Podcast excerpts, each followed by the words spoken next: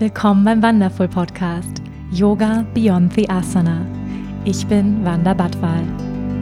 Ich freue mich, gemeinsam mit dir die faszinierende Welt des Yoga, der Spiritualität und persönlichen Weiterentwicklung zu entdecken, zu hören und zu erfahren, wie wir mehr Liebe, Balance und Erfüllung in unserem täglichen Leben integrieren können. Schön, dass du hier bist.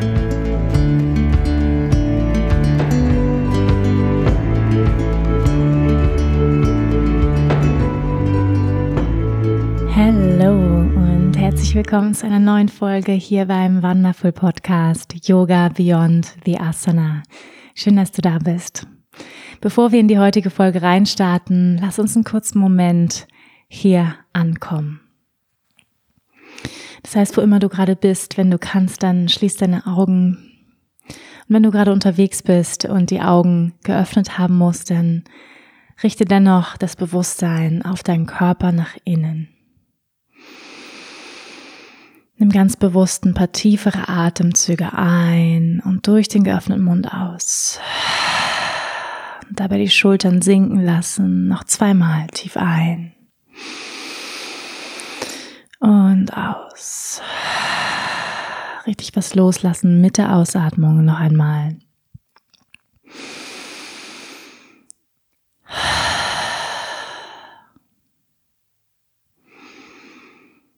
Hm, erlaub dir für einen Moment zu verlangsamen, bei dir anzukommen.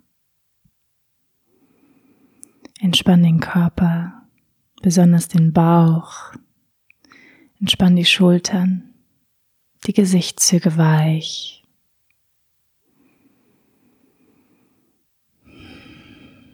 Und so als ob du ein perfektes Puzzleteil wärst, was genau in diesen Moment reingehört. Erlaub dir, in den Raum zu schmelzen, der dich umgibt. Der Raum hinter dir. Der Raum zur Rechten. Der Raum zur Linken. Der Raum vor dir. Der Raum unter dir. Der Raum über dir.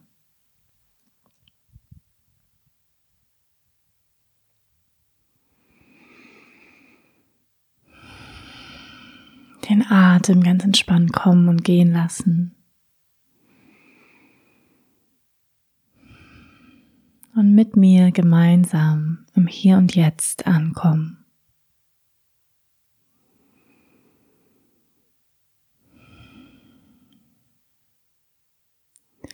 sodass wenn du diesem Podcast lauscht, dies eine Erfahrung wird, eine Verbindung der Inspiration und gleichzeitig auch eine Möglichkeit, sich mit dir tiefer zu verbinden. Mit zu fühlen, mit zu erfahren, mit zu denken. so dass es eine ganz körperliche Erfahrung wird.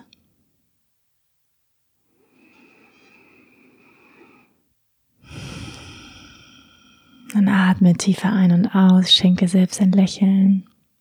Ein Lächeln der Anerkennung, dass du dir die Zeit genommen hast für diesen Podcast. Die Zeit mit dir, die Zeit mit mir.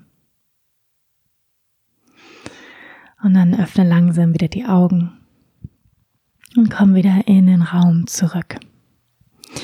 Welcome back.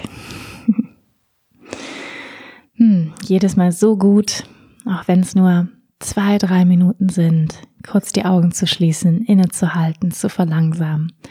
So magic, ja. Meditation darf auch immer wieder im Alltag stattfinden. Es muss nicht immer nur auf unserer Yogamatte sein, auf unserem Meditationskissen am Morgen oder am Abend, sondern es darf in den Alltag integriert werden. Diese Momente der Stille, des Innehaltens, des Rückverbindens mit deinem Körper, mit deinem Atem, mit deinen Gefühlen. Hm, so gut. ja, ihr Lieben, ich freue mich, dass ihr hier seid zum vierten Teil von Wanders Leben auf Bali, ja, meinem Leben auf Bali.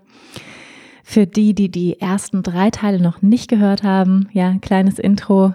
Ich bin 2015 nach Bali ausgewandert, habe dort drei Jahre gelebt, mein Leben ja komplett dort der inneren Arbeit gewidmet, auch vorher schon, aber dort ganz, ganz intensiv. Meine Intention nach Bali zu gehen war wirklich diese Yoga nochmal auf einer ganzheitlichen Art und Weise kennenzulernen, näher an den Ursprung des Yogas zurückzukehren, auch wenn Yoga nicht aus Bali kommt, sondern aus Indien, aber dennoch ist Bali eine Hochburg, ein Ballungszentrum der spirituellen Praktiken, bewusstseinserweiternde Praktiken, Heilungsarbeit wird dort gemacht und ja, ich habe einfach ganz intuitiv gespürt, dass das genau der richtige Ort ist, an dem ich längere Zeit verbringen möchte. Es war nicht geplant, dass ich drei Jahre bleibe.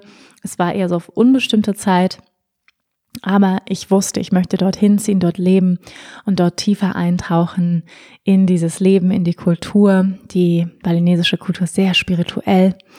Und ähm, ja, das habe ich gemacht. Ich bin seit drei Jahren wieder zurück in Deutschland, um hier meinen Rucksack mit Erfahrungen, mit Geschenken, ähm, mit all dem, was ich gelernt habe, hier zu teilen in der Form von Trainings, Workshops, Teacher Trainings, Retreats, ähm, meinem eigenen Online-Yoga-Studio Rose of Fire, ja, um all das weiterzugeben, ähm, was ich gelernt habe und Yoga in einer ganzheitlichen Form zu vermitteln. Das heißt, Yoga Beyond the Asana, wie ja auch dieser Podcast heißt, Yoga jenseits der körperlichen Form. Das heißt, all das, was noch zum Yoga dazugehört. Ja, Yoga ist ein spiritueller Lebensweg, es ist eine Philosophie, es ist eine Wissenschaft. Das heißt, all das, was rund um die körperliche Form noch passiert, ja.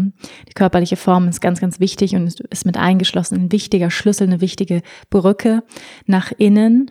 Und dennoch ist es nicht alles, ja. Es gibt die Atemübungen des Pranayama, die Meditation, das Ziel des Yoga, die Philosophie, die yogischen Richtlinien, die Lebensweisen des Yoga. Es gibt Mudras, es gibt Mantras, Bandas.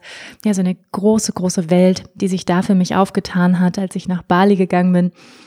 Ich war auch vorher schon einige Zeit mal in Indien gewesen. Das heißt, ich hatte dort auch schon ein bisschen in diesen spirituellen Hintergrund, in die Tradition reingeschnuppert. Allerdings muss man dazu sagen, dass Yoga in Indien vor allem als Meditation verstanden wird. Ja, das ist diese Idee von Yoga, die wir hier im Westen haben, von dieser körperlichen Akrobatik, nicht so verbreitet ist, sondern vor allem die Meditation, die innere Einkehr, ähm, die Kontemplation, das wird in, jo in Indien eher unter Yoga verstanden.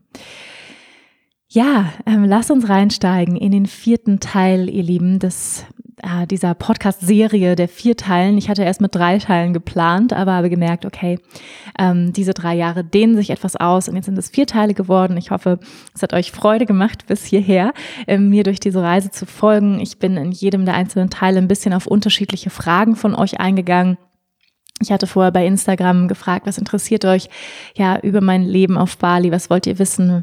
Und ähm, im letzten Teil ging es ein bisschen mehr um ähm, ja praktische Dinge. Wie läuft das eigentlich, wenn man auswandert? Wie muss man sich vorbereiten? Wie ist es mit der Arbeitsgenehmigung? Ähm, wie viel Geld hatte ich? Äh, mit wie viel Geld kommt man dort aus im Monat? Solche Fragen haben wir im letzten Podcast besprochen und in diesem Podcast geht es ein bisschen mehr um meine persönliche Reise. Ja, das heißt, ähm, was waren so meine prägendsten Momente, was waren wichtige Erkenntnisse, ähm, wichtige Erfahrungen, Learnings, ähm, was hat mich berührt, was waren meine spirituellsten Momente, meine Aha-Momente, wie hat mich Bali verändert, äh, was habe ich wirklich gelernt, was waren die wichtigsten Erkenntnisse für mich? Und wie habe ich auch all das jetzt integriert, jetzt wo ich wieder in Deutschland lebe, ähm, ja, wie hat, was ist geblieben auch davon Darüber sprechen wir in der heutigen Folge und ich freue mich sehr, mit euch da jetzt reinzustarten. Ich bin also Ende 2015 dann schlussendlich nach Bali ausgewandert, habe äh, alles aufgelöst, ähm, beziehungsweise hatte ich da noch meine Wohnung, beziehungsweise all mein Hab und Gut habe ich auf dem Flohmarkt verkauft, hatte nur noch die Wohnung und die Möbel, die in der Wohnung waren, habe sie bei Airbnb erstmal untervermietet. Ich habe sie dann ein Jahr später komplett abgegeben, komplett aufgelöst und ähm, ja, bin dann los. Die ersten zwei Wochen habe ich mit meinem Papa verbracht, wie ich schon erzählt habe. dann habe ich direkt angefangen, ähm, mich in einem Yoga-Studio zu bewerben. Im Radiantly Life habe ich gearbeitet über zwei Monate. Ähm, und eins nach dem anderen hat sich wirklich ergeben. Ich habe viele Menschen kennengelernt, ähm, hatte auch direkt eine kleine Liaison mit einem Mann. Ich habe mich entschieden, übrigens hier keinen Namen zu nennen im Podcast. Ja, einfach natürlich aus Persönlichkeitsrechten. Und ich werde die Namen einfach, ja, wie man es auch in äh, Romanen oder Biografien tut, einfach ändern. Das heißt, nennen wir ihn einfach Francesco. Ja, also hat dort schon einen netten Mann kennengelernt, Francesco, ähm, beim Acro-Yoga. Acro-Yoga, eine akrobatische Form des Yogas, wo man sehr schnell in Körperkontakt kommt und sehr schnell, also wenn man Single ist, idealer Dating-Spot.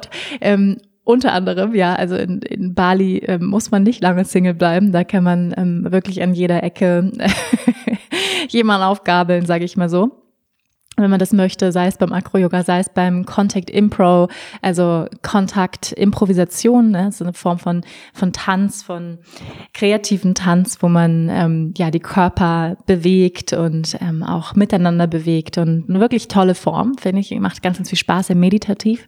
Es geht auch nicht darum, ähm, ja, vor allem jetzt irgendwie äh, jemanden kennenzulernen, sondern wirklich um eine meditative Form in Verbindung zu gehen, bewusst in Verbindung zu gehen, sensibel zu werden für Bewegung, für Energiefelder, ähm, für andere Menschen. Also eine tolle Praxis, ähm, die ich auch viel praktiziert habe. Ähm, Ecstatic Dance, ja, ekstatischer Tanz, der zweimal die Woche in Ubud stattfindet.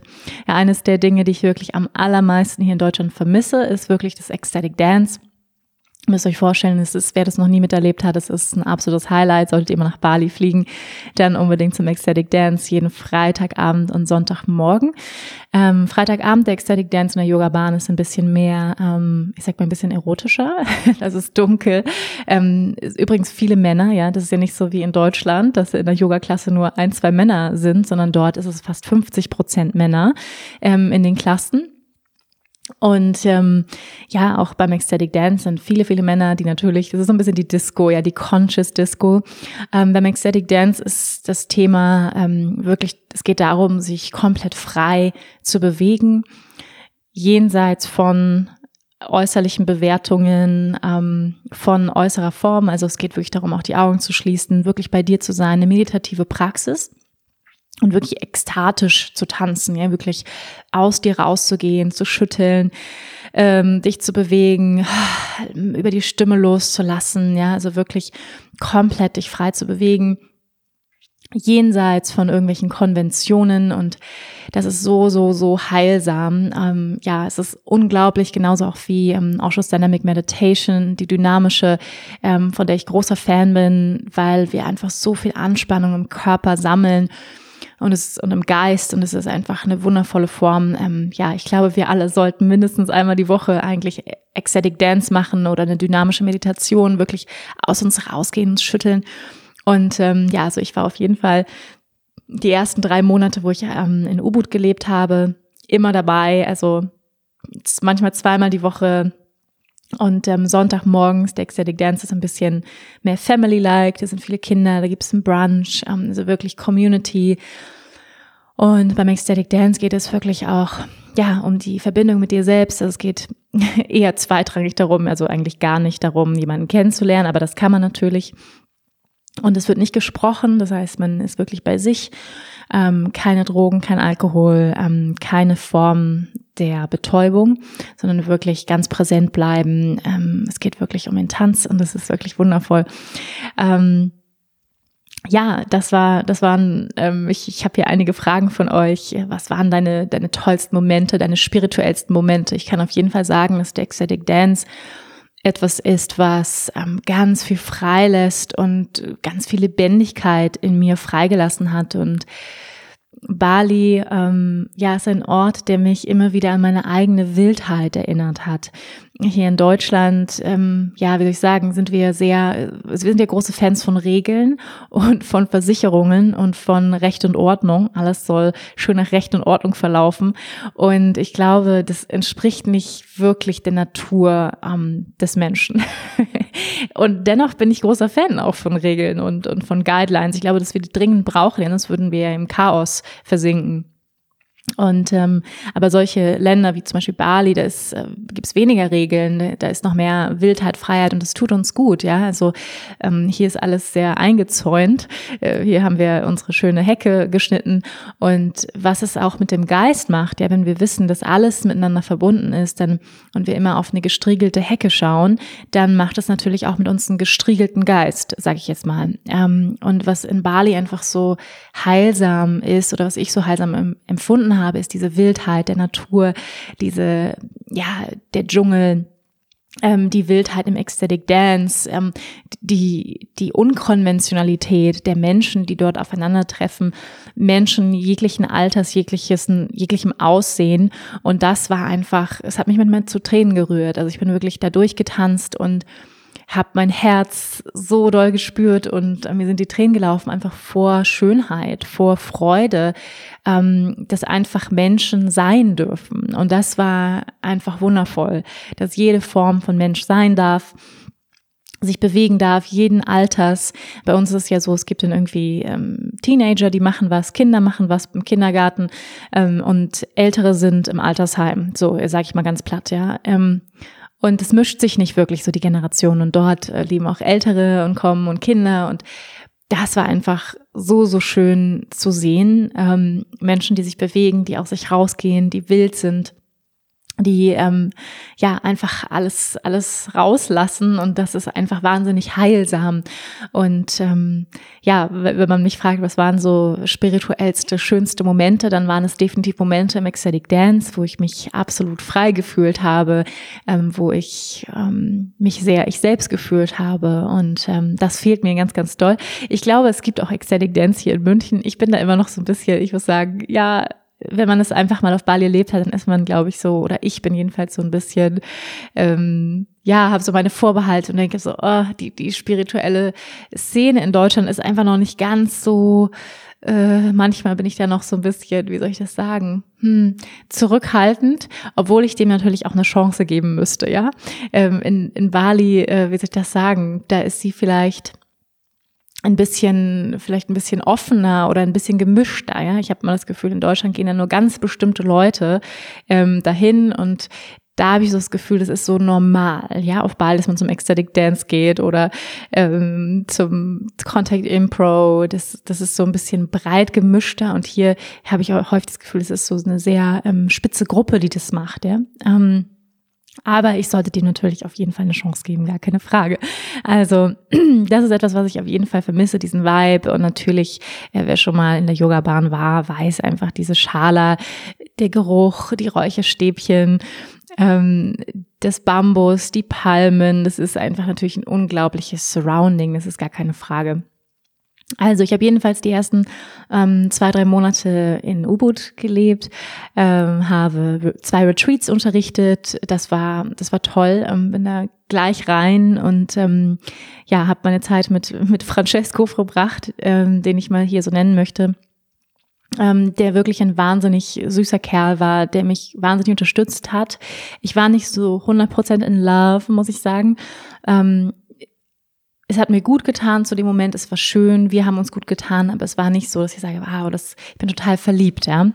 Ähm, und ich glaube, er war so ein bisschen mehr verliebt, ja, das ist, ist ja manchmal so und ähm, ja, und dann kam das Angebot, ähm, ich hatte mich ja in, in Django beworben, ähm, bei einer Schule, die dort aufgemacht werden sollte von meinem heutigen Ex-Freund und ähm, ja, habe dort vorgesprochen, beziehungsweise ähm, eine Yoga-Klasse gegeben für ihn und seine Business Partners und ähm, ja, sie waren dann begeistert und äh, wollten mich als Yogalehrerin engagieren und ich wusste, ja, zu dem Zeitpunkt habe ich dann auch ähm, bei Francesco gewohnt, okay, wenn ich da hingehe, ich spürte in mir, das würde mein Leben grundsätzlich verändern. Also mir wurde so richtig schlecht. Ich weiß nicht, ob ihr so Momente kennt in eurem Leben, wo ihr merkt, okay, wenn ich mich dafür entscheide, dann würde es mein Leben grundsätzlich verändern, ja. Also dann würde es so Schmetterlinge im Bauch, aber gleichzeitig wird einem auch so ein bisschen übel.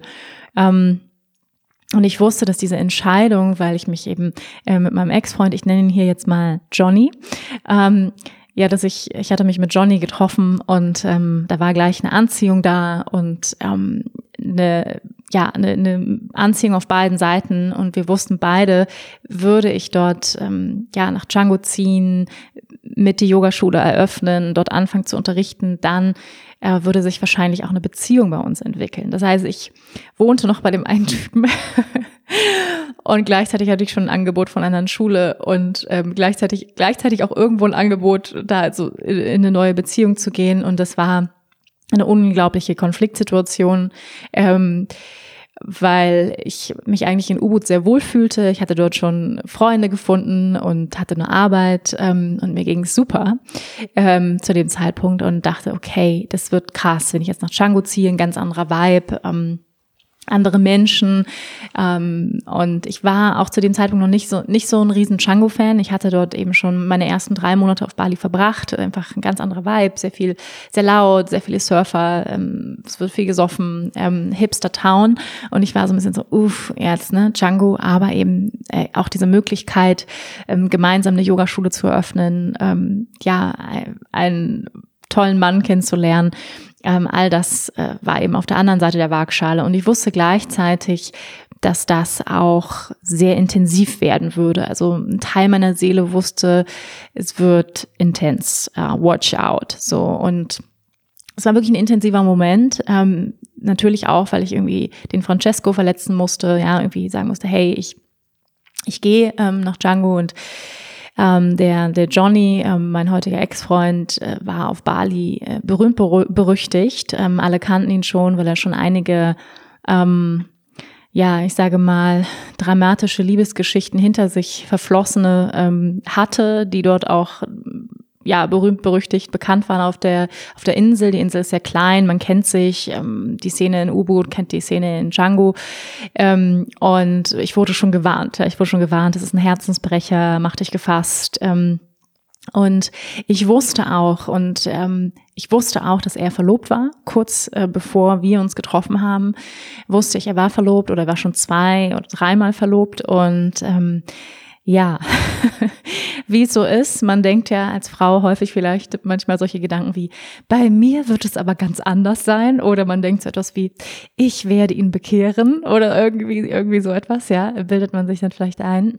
Also hätte ich meinen Verstand walten lassen, kann man mal so sagen, hätte ich, wäre ich wahrscheinlich in U-Boot geblieben und ähm, hätte dort ähm, ja weiter meinen mein, mein Job dort gemacht. Aber ich spürte auch, da ist eine große, große Chance, da ist eine Möglichkeit, ganz viel zu lernen. Ähm, ich wusste über den Johnny, dass er ein sehr erfahrener Yogalehrer ist, ähm, ja, sehr viel Wissen hat, auch von dem ich lernen kann. Und das war eine unglaubliche Chance. Also ich habe mich entschieden und ich musste mich damals auch nicht nur dafür entscheiden, weil es war dann die Entscheidung, ich ziehe nach Django, ich ähm, fange dort in der Yogaschule an mit Nakitas, ähm, ich mache dort weitere Yoga-Ausbildungen auch und ähm, das war ähm, eine große Entscheidung, weil gleichzeitig auch mein Bruder in der Zeit, ähm, habt ihr vielleicht auch schon hier gehört, mal im Podcast, mein Bruder ähm, sein, sein Master machte in, in Südafrika zu der Zeit in uh, Human Sciences und ähm, eigentlich wollte ich ihn auch besuchen.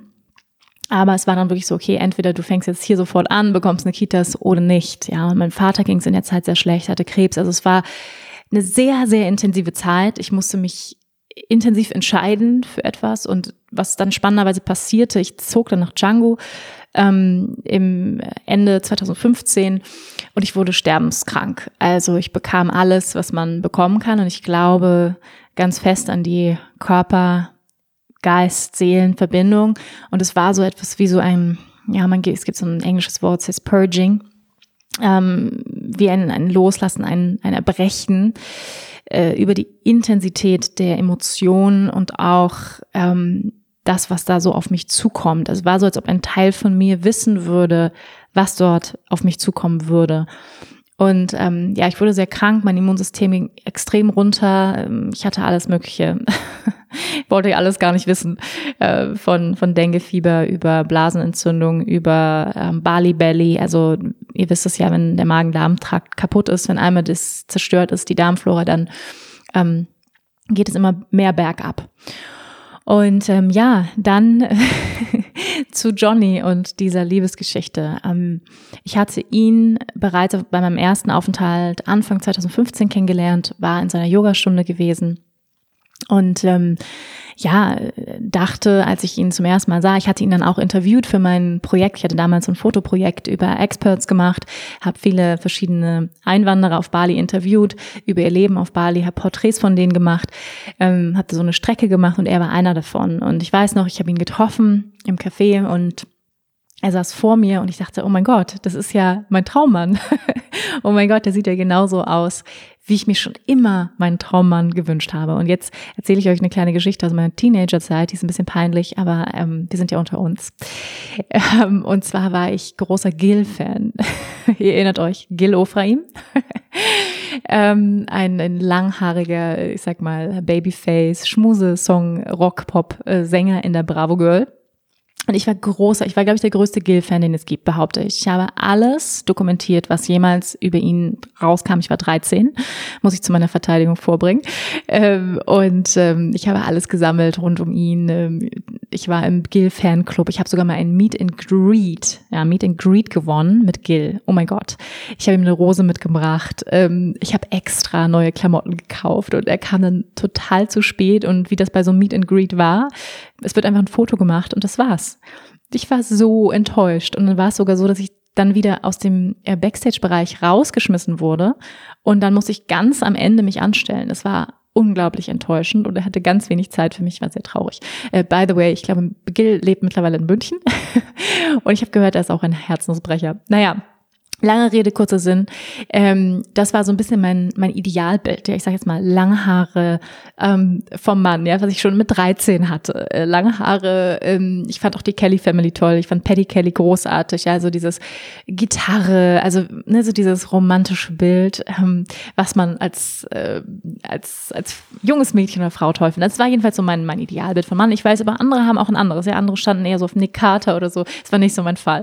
Naja, auf jeden Fall. Ähm, dunkle Haare, vielleicht noch Tattoos. Damals war das Tattoo-Ding ja noch nicht so, mit 13 ja sowieso nicht, aber ähm, ja, das war schon so mein Idealbild, ja. Und dann saß ja Johnny auf jeden Fall vor mir und ich dachte, oh mein Gott, ja, das ist ja Gil in Erwachsenen. und, ähm, und ich muss wirklich ehrlicherweise sagen, dass ich zu dem Zeitpunkt in meinem Leben sehr viel über, also meine Männer vor allem, die Männer, die ich so in meinem Leben äh, hatte, die Beziehungen, die ich hatte, vor allem häufig über die Optik ausgewählt habe. Ähm, das heißt, ich hab, ich fand jemanden attraktiv und optisch perfekt und dann habe ich ihn mir, sag ich mal, auch viel reinprojiziert. Ja, also da war ich auf jeden Fall Meisterin drin, ähm, direkt alles Mögliche zu projizieren. Und Johnny war so eine perfekte Projektionsfläche für alles Mögliche. Ja, für ah, ähm, toller Yogi, der Gitarre spielt, der Tattoos hat, lange Haare, großartig, ja, ähm, auch noch ein Motorrad fährt, ähm, wo man wirklich sagen kann, ah, ist ja ein Traum. Ja, also ist ja ein Traum und die, die Mädels reihenweise in Ohnmacht fallen. Und ähm, ja, jedenfalls habe ich ihn, als ich ihn damals getroffen hatte, schon bei meinem ersten Aufenthalt auf Bali, ähm, hatte ich ihn interviewt über sein Leben und er war sehr sympathisch, ich mochte ihn sehr gern. Und ähm, erzählte mir, dass er ver verlobt ist mit seiner Verlobten und ähm, dass sie eben dieses Yoga-Studio, ähm, das ist Yoga-Studio, das er bald eröffnen möchte und ähm, und er sprach sehr süß über seine Verlobte. Ich habe sie noch kurz kennengelernt und ich weiß noch, ich bin weggegangen von diesem Treffen. Ja, das war Anfang März 2015 und dachte, liebes Universum, ich hätte gerne, wenn du mir einen Mann schickst, ja, ich war zu dem Zeitpunkt Single, ich hätte gerne genauso einen Mann. Be careful what you wish for. ja, sei vorsichtig, was du dir wünschst, besonders auf Bali. Ähm, einige von euch haben mich gefragt, was waren deine spirituellsten Momente, was waren ähm, Aha-Momente. Einer der Aha-Momente ist, dass Bali unglaublich schnell ist in Manifestation, das heißt, dass Dinge sich manifestieren. Und siehe da, ja, nur ein halbes Jahr später ähm, bin ich dann mit diesem Mann zusammengekommen. Ja, ähm, was ich zu diesem Zeitpunkt natürlich noch nicht für möglich gehalten hatte, die waren verlobt. Ja, das war eigentlich für mich ein abgeschriebener Zug, ist ja klar. Ähm, und wie er auch über seine Verlobte sprach. Und das heißt, ich habe auch nicht irgendwie, man hätte das ja auch in Frage stellen können, ja, warum kann ein Mann ein halbes Jahr vorher noch so toll über seine Verlobte sprechen und dann zack gleich ähm, in die nächste Beziehung gehen. Ja, das habe ich damals nicht so hinterfragt. Ja, ähm, hätte ich vielleicht hinterfragen können.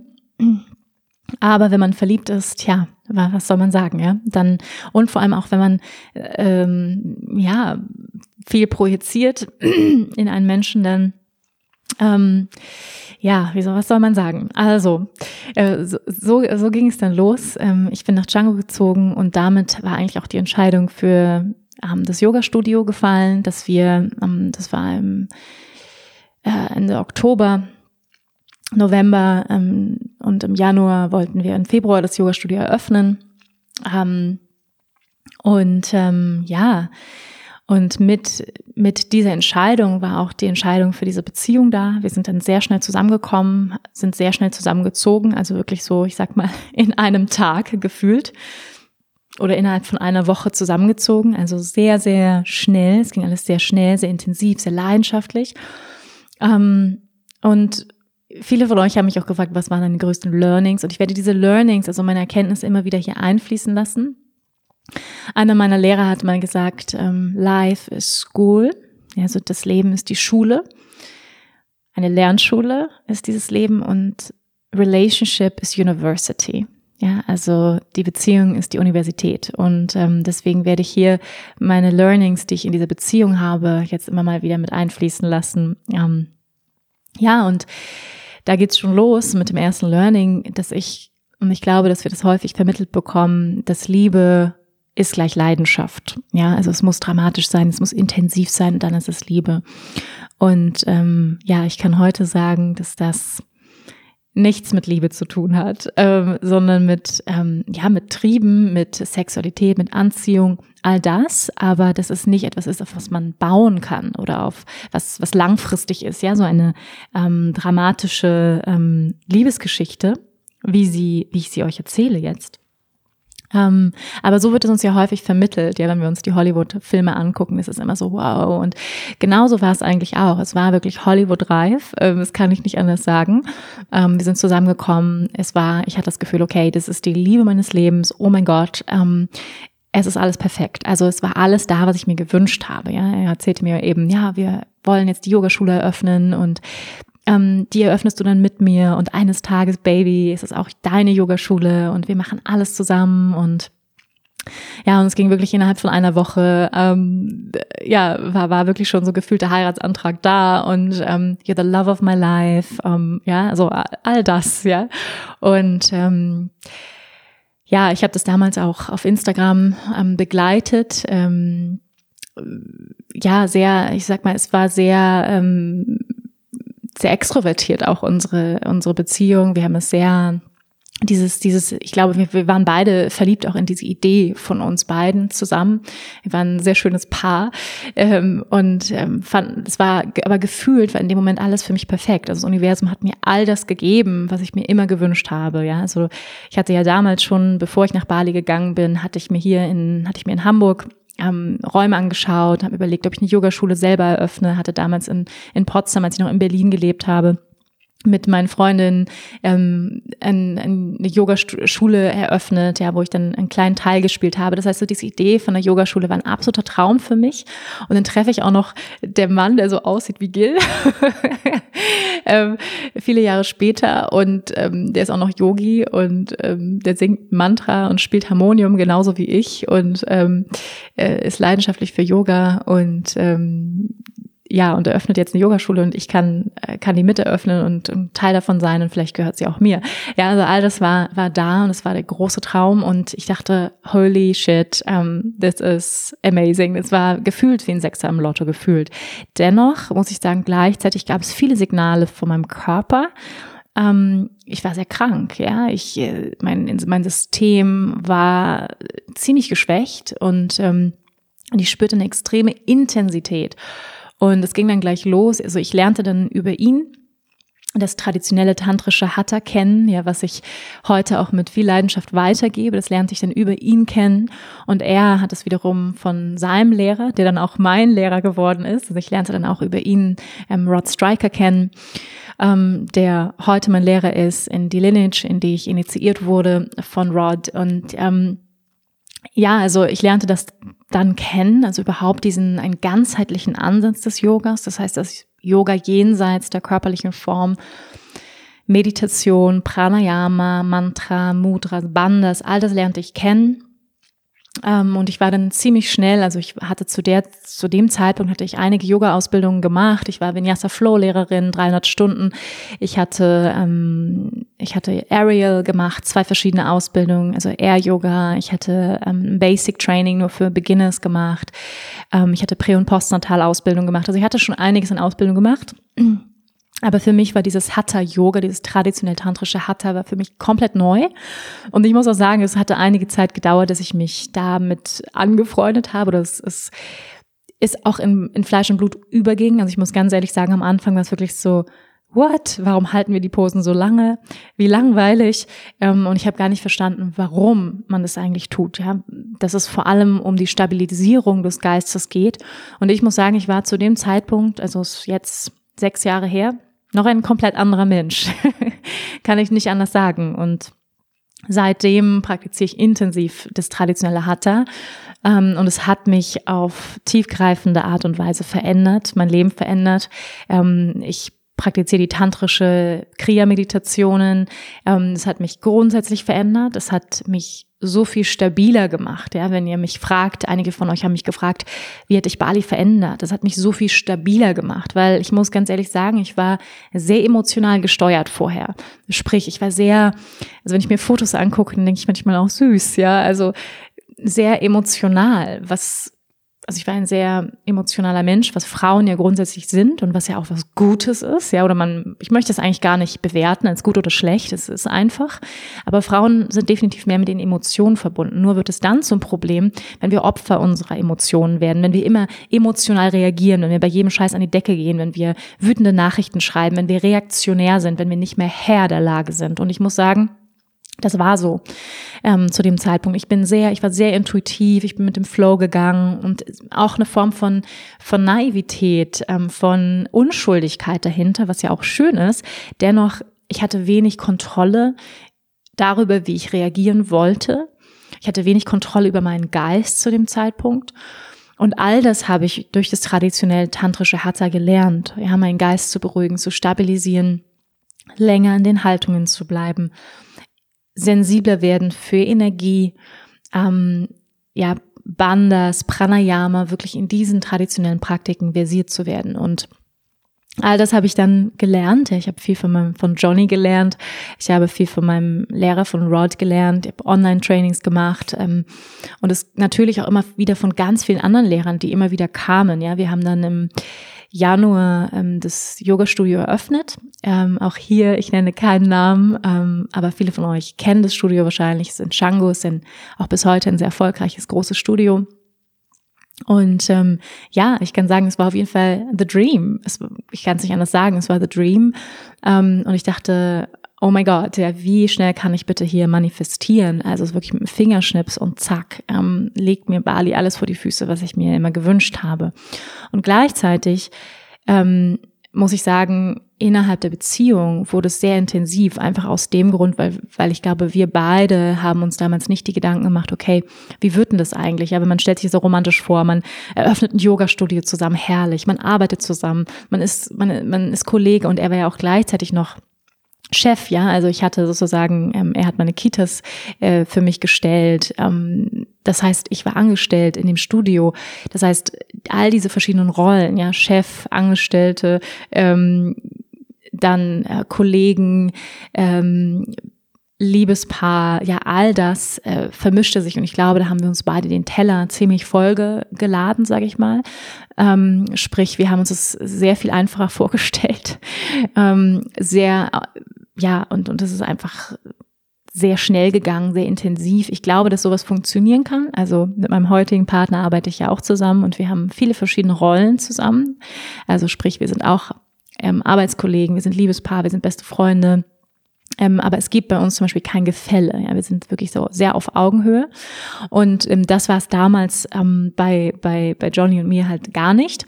Das heißt, ähm, er war schon auch irgendwie der Chef, ja, der Boss und er ist sehr, ähm, hat schon auch eine, eine dominante, ähm, ich sage jetzt mal Chef-Attitude äh, und ähm, das, und ich konnte auch viel von ihm lernen, weil er einfach unglaublich viel Wissen hat und er ist ein großartiger Lehrer und ähm, er hatte einige Jahre auf, in Thailand gelebt mit einem Lehrer, hat da viel gelernt und ich habe einfach sehr, sehr viel einfach auch von ihm gelernt. Das heißt, er war auch ein Lehrer für mich und gleichzeitig aber auch mein Liebespartner und mein Chef und all das. Und das hat natürlich eine unglaubliche Komplexität zu der Situation gebracht. Hinzu kommen, dass ich natürlich komplett neu auf Bali war. Ja, das heißt, ich kannte niemanden, ich hatte keine Freunde in Canggu. In, in Ubud hatte ich schon einige Freunde gefunden, aber in Canggu, ich kannte niemanden. Das heißt, ich war auch irgendwie auf ihn angewiesen, auf sein Netzwerk. Und es ging dann sofort los. Also wir haben dann mit dem ersten Teacher Training gestartet. Da habe ich dann ähm, selbst auch viel gelernt, aber schon einige Sachen unterrichtet, sowas wie Hands-on habe ich unterrichtet. Ähm, aber ich musste natürlich auch erstmal in diesen komplett neuen Stil für mich reinfinden das traditionell tantrische hatte und ich habe am Anfang habe ich dann auch noch ein bisschen Vinyasa, Mindful Vinyasa unterrichtet, Yin Yoga habe ich unterrichtet, dann eine Yin Yoga Ausbildung gemacht. Ähm, also all das ähm, passierte parallel unglaublich viel Teacher Training. Ähm, mein Vater war krank zu der Zeit. Es war es war sehr sehr intensiv. Ich war krank. Ähm, wir waren Hals über Kopf verliebt und es passierten schon die ersten Dramen. Ja, also sehr früh in unserer Beziehung. Ich würde sagen innerhalb des ersten Monats saß ich beim Coach. Ja und habe gesagt ähm, das und das und das heulend ähm, vom Coach, vor, vor meiner, ähm, von meiner Coachin, Coachin, wie sagt man das, Coachin, ähm, Beraterin, die ich dann auch über die drei Jahre in Bali immer wieder besucht habe. Ich weiß nicht, wie ich es ohne sie geschafft hätte, I don't know. ähm, ja, die liebe Sophie und ich hatte sie auch schon hier im Podcast. Ähm, sie ist ähm, spezialisiert auf Nonviolent Communication, das heißt gewaltfreie Kommunikation. Und ähm, ja, da wurde ich dann eingeweiht überhaupt in die Prinzipien der gewaltfreien Kommunikation, weil das ein großes Problem schon in der frühen der Beziehung darstellte, dass wir einfach sehr schnell ähm, uns gefetzt haben, ja, wirklich die die die Fetzen geflogen sind und ähm, und Gewalt, das hört sich ja so intensiv an, aber Gewalt beginnt halt häufig in den Gedanken, in der Sprache, wie wir miteinander reden, wie wir miteinander umgehen, ähm, ne, so so Sachen. Ich gehe jetzt raus, ach lass mich doch in Ruhe, bam, Tür Tür zu knallen, also was ist gewaltvoll, ist verletzend. Und das, damit waren wir sehr früh in der Beziehung konfrontiert, dass wir uns einfach sehr aufgeheizt haben und, und ähm, ja, und da, ja, vor allem, vor allem Johnny äh, ist schnell in die Decke gegangen und ich, ähm, ich konnte damit überhaupt nicht umgehen und dann, hab's sehr auf mich bezogen, hab's sehr persönlich genommen, sehr, und habe sehr darunter gelitten einfach. Und es war, man konnte schon sagen, die, die Zeichen für eine dramatische ja, toxische Beziehungen waren sehr früh da. Und ich erzähle das, weil ich glaube, dass viele Frauen, ähm, ja, viele Frauen zu lange in Beziehung bleiben und hoffen, dass sie den Mann ändern können oder auch andersrum, ja, oder dass sie, wir den anderen ändern können, ähm, dass wir den anderen bekehren können. Ach, der Arme hatte so eine schlimme Kindheit, ähm, ich muss doch Verständnis haben, ja, und so weiter. ja, zu einem bestimmten Grad würde ich sagen, zu dem Grad, wo du selber darunter leidest, ja. Und ja, so ging das los. Also sehr, sehr hitzig, sehr intensiv. Ähm, ich kann es mit Worten kaum beschreiben. Der Cocktail an Emotionen, der dort täglich durch mich durchgelaufen ist. Ähm, ne, zu, zudem eben auch äh, Johnny auf Bali eine große Nummer ähm, ist. Das heißt, viele kennen ihn, ähm, wenn man, wenn er, also wirklich so Celebrity-like, ja, wenn er in, in einen Café reinkommt, alle drehen sich um, die Frauen sind alle verliebt, also da darf man nicht eifersüchtig sein.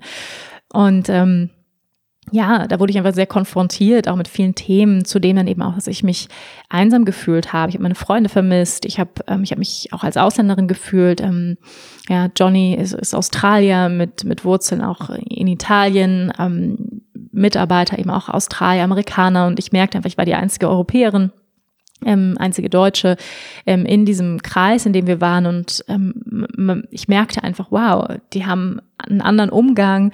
Äh, da ist auch vieles oberflächlicher. Ähm, ich habe den Humor manchmal nicht mitgeschnallt, ähm, obwohl ich fließend Englisch spreche, wirklich fast wie eine Muttersprache ist Englisch für mich.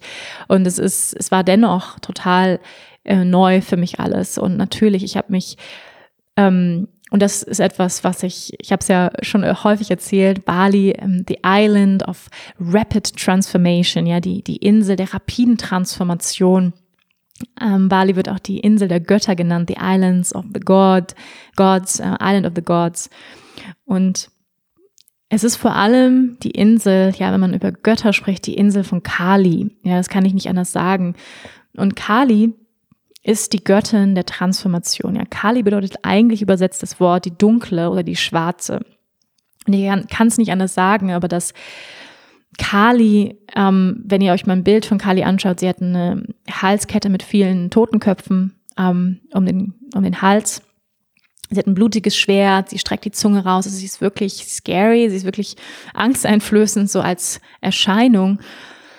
Und was sie da um den Kopf, also oder um den Hals trägt, das sind unsere Köpfe der Identität, der Ego-Identität. Ja. Und was einfach passierte, merkte ich, ist, dass ich sehr, sehr schnell konfrontiert wurde mit meinem, mit meiner Anhaftung an meine alte Identität. Ja, an die alte Wanda in, in Deutschland und ähm, mit ihren Freunden, mit ihrer Familie. Und ja, was ich dann gemacht habe, ist, ich habe, ähm, ich habe dann eins meiner Lieblingsbücher of all times, ja, Awakening Shakti von uh, Sally Campton, kann ich sehr empfehlen, gelesen. Ähm, da geht es um Gottheiten, die Gottheiten in unserem Leben, wie sie sich manifestieren in unserem Leben, in uns.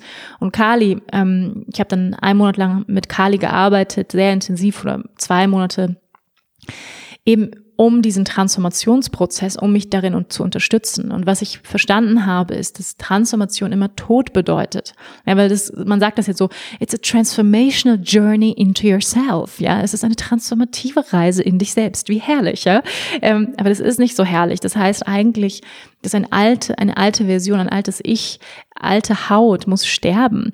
Und das war wahnsinnig schmerzhaft. Das war ähm, intensiv. Ich habe viel geweint am Anfang auch. Ähm, ich habe meine Freunde vermisst. Ich habe mich, habe mich einfach fremd gefühlt, ja, in diesem Land und ähm, eben auch sehr erstmal alleine in diesem Surrounding und ich habe sofort angefangen zu unterrichten. Ich war eigentlich, ich habe sehr viel gearbeitet, ich bin sofort rein, also von ja eigentlich Stunde ab der zweiten Woche habe ich neun Klassen die Woche gegeben auf Bali und das war einfach wahnsinnig intensiv. Ja, ich habe sehr viel gearbeitet und da war ehrlicherweise nicht viel Zeit, um Freundschaften aufzubauen nebenbei. Und wir haben die Yogaschule eröffnet im Januar und es war einfach bam, bam, bam, zwei Klassen am Tag, zwischendurch was essen gehen, ähm, einen Workshop vorbereiten, eine Private Class, ähm, ein Teacher Training, was ansteht.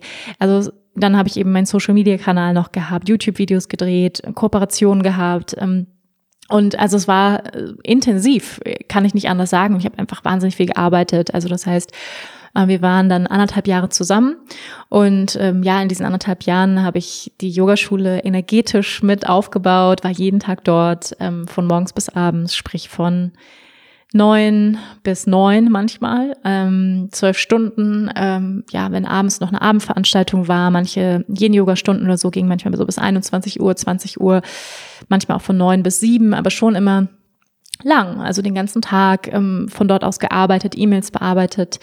Ähm, ja, all das äh, war, war eigentlich Inhalt meiner, meiner ersten anderthalb Jahre auf Bali.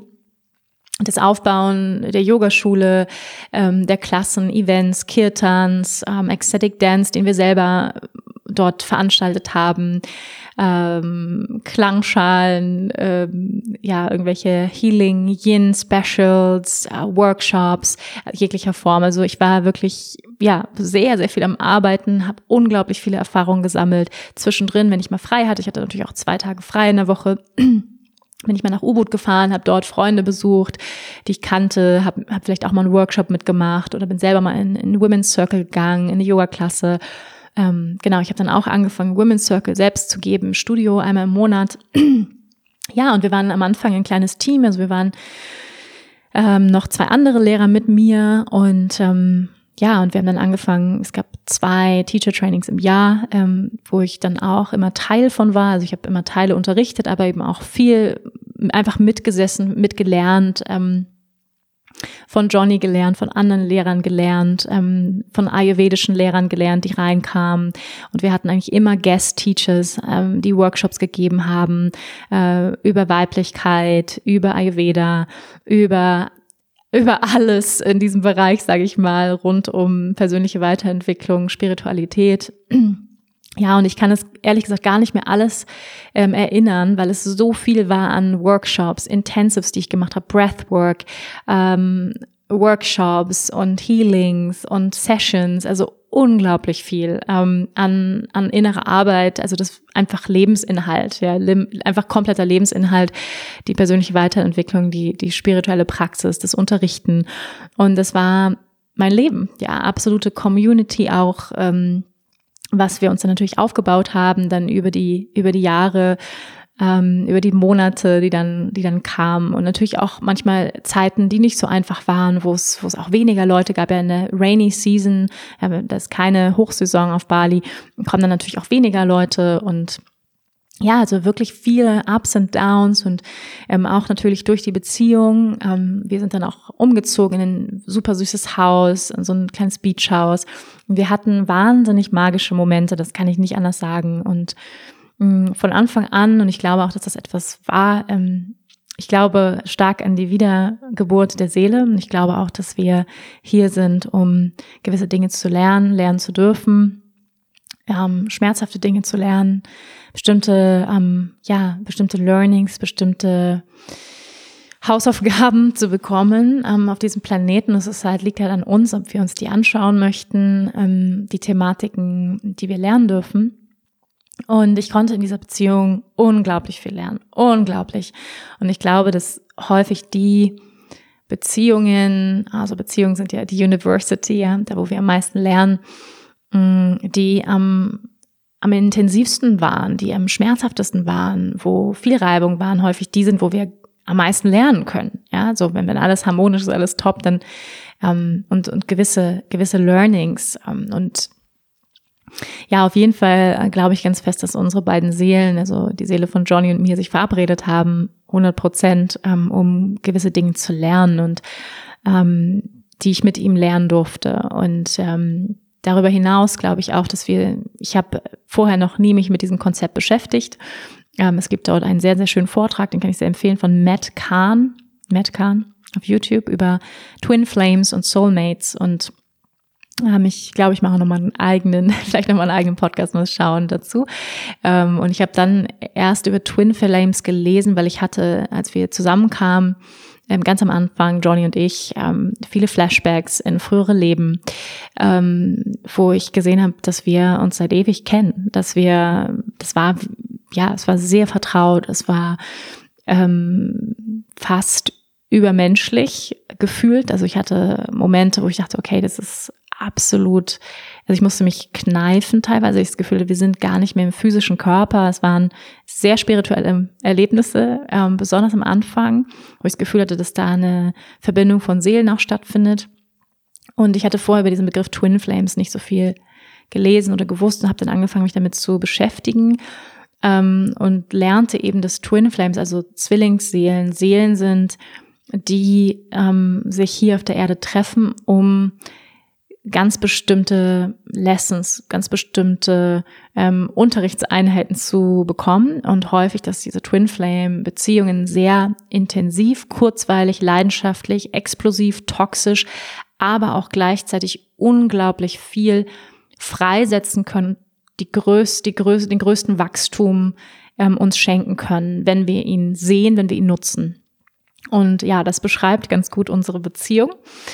Ähm, und ähm, das merkte ich aber von vornherein, wie auch mein Körper reagierte und ähm, es sagten dann eben auch Menschen von, also externe Menschen, ob es Schüler waren, ja, es kommen ja auch viele spirituelle Menschen einfach, das sind da die ganze Zeit, die irgendwie Channels sind, die bestimmte Dinge sehen können. Also es kam von externen, ja, zwei, dreimal ist es uns passiert, dass Menschen zu uns gesagt haben, ihr kennt euch, ihr seid ähm, ja aus früheren Leben, ihr habt äh, wahnsinniges Karma zusammen auch und was weiß ich, also dass Menschen uns auch von außen gesehen haben, dass wir diese Vorgeschichte haben.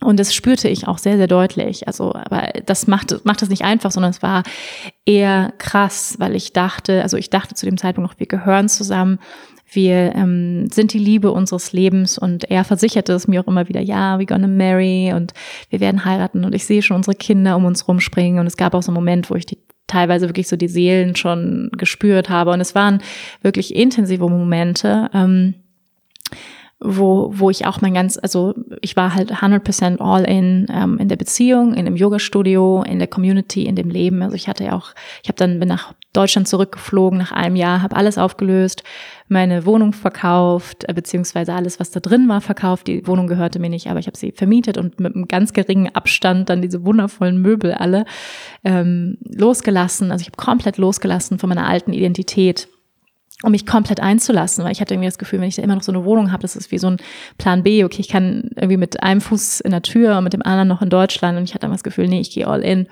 ich lasse mich komplett ein und ähm, ich bereue das auch nicht. Also weil ich glaube, wir müssen auch Dinge loslassen, damit sich neue Türen öffnen können und ähm, das habe ich getan.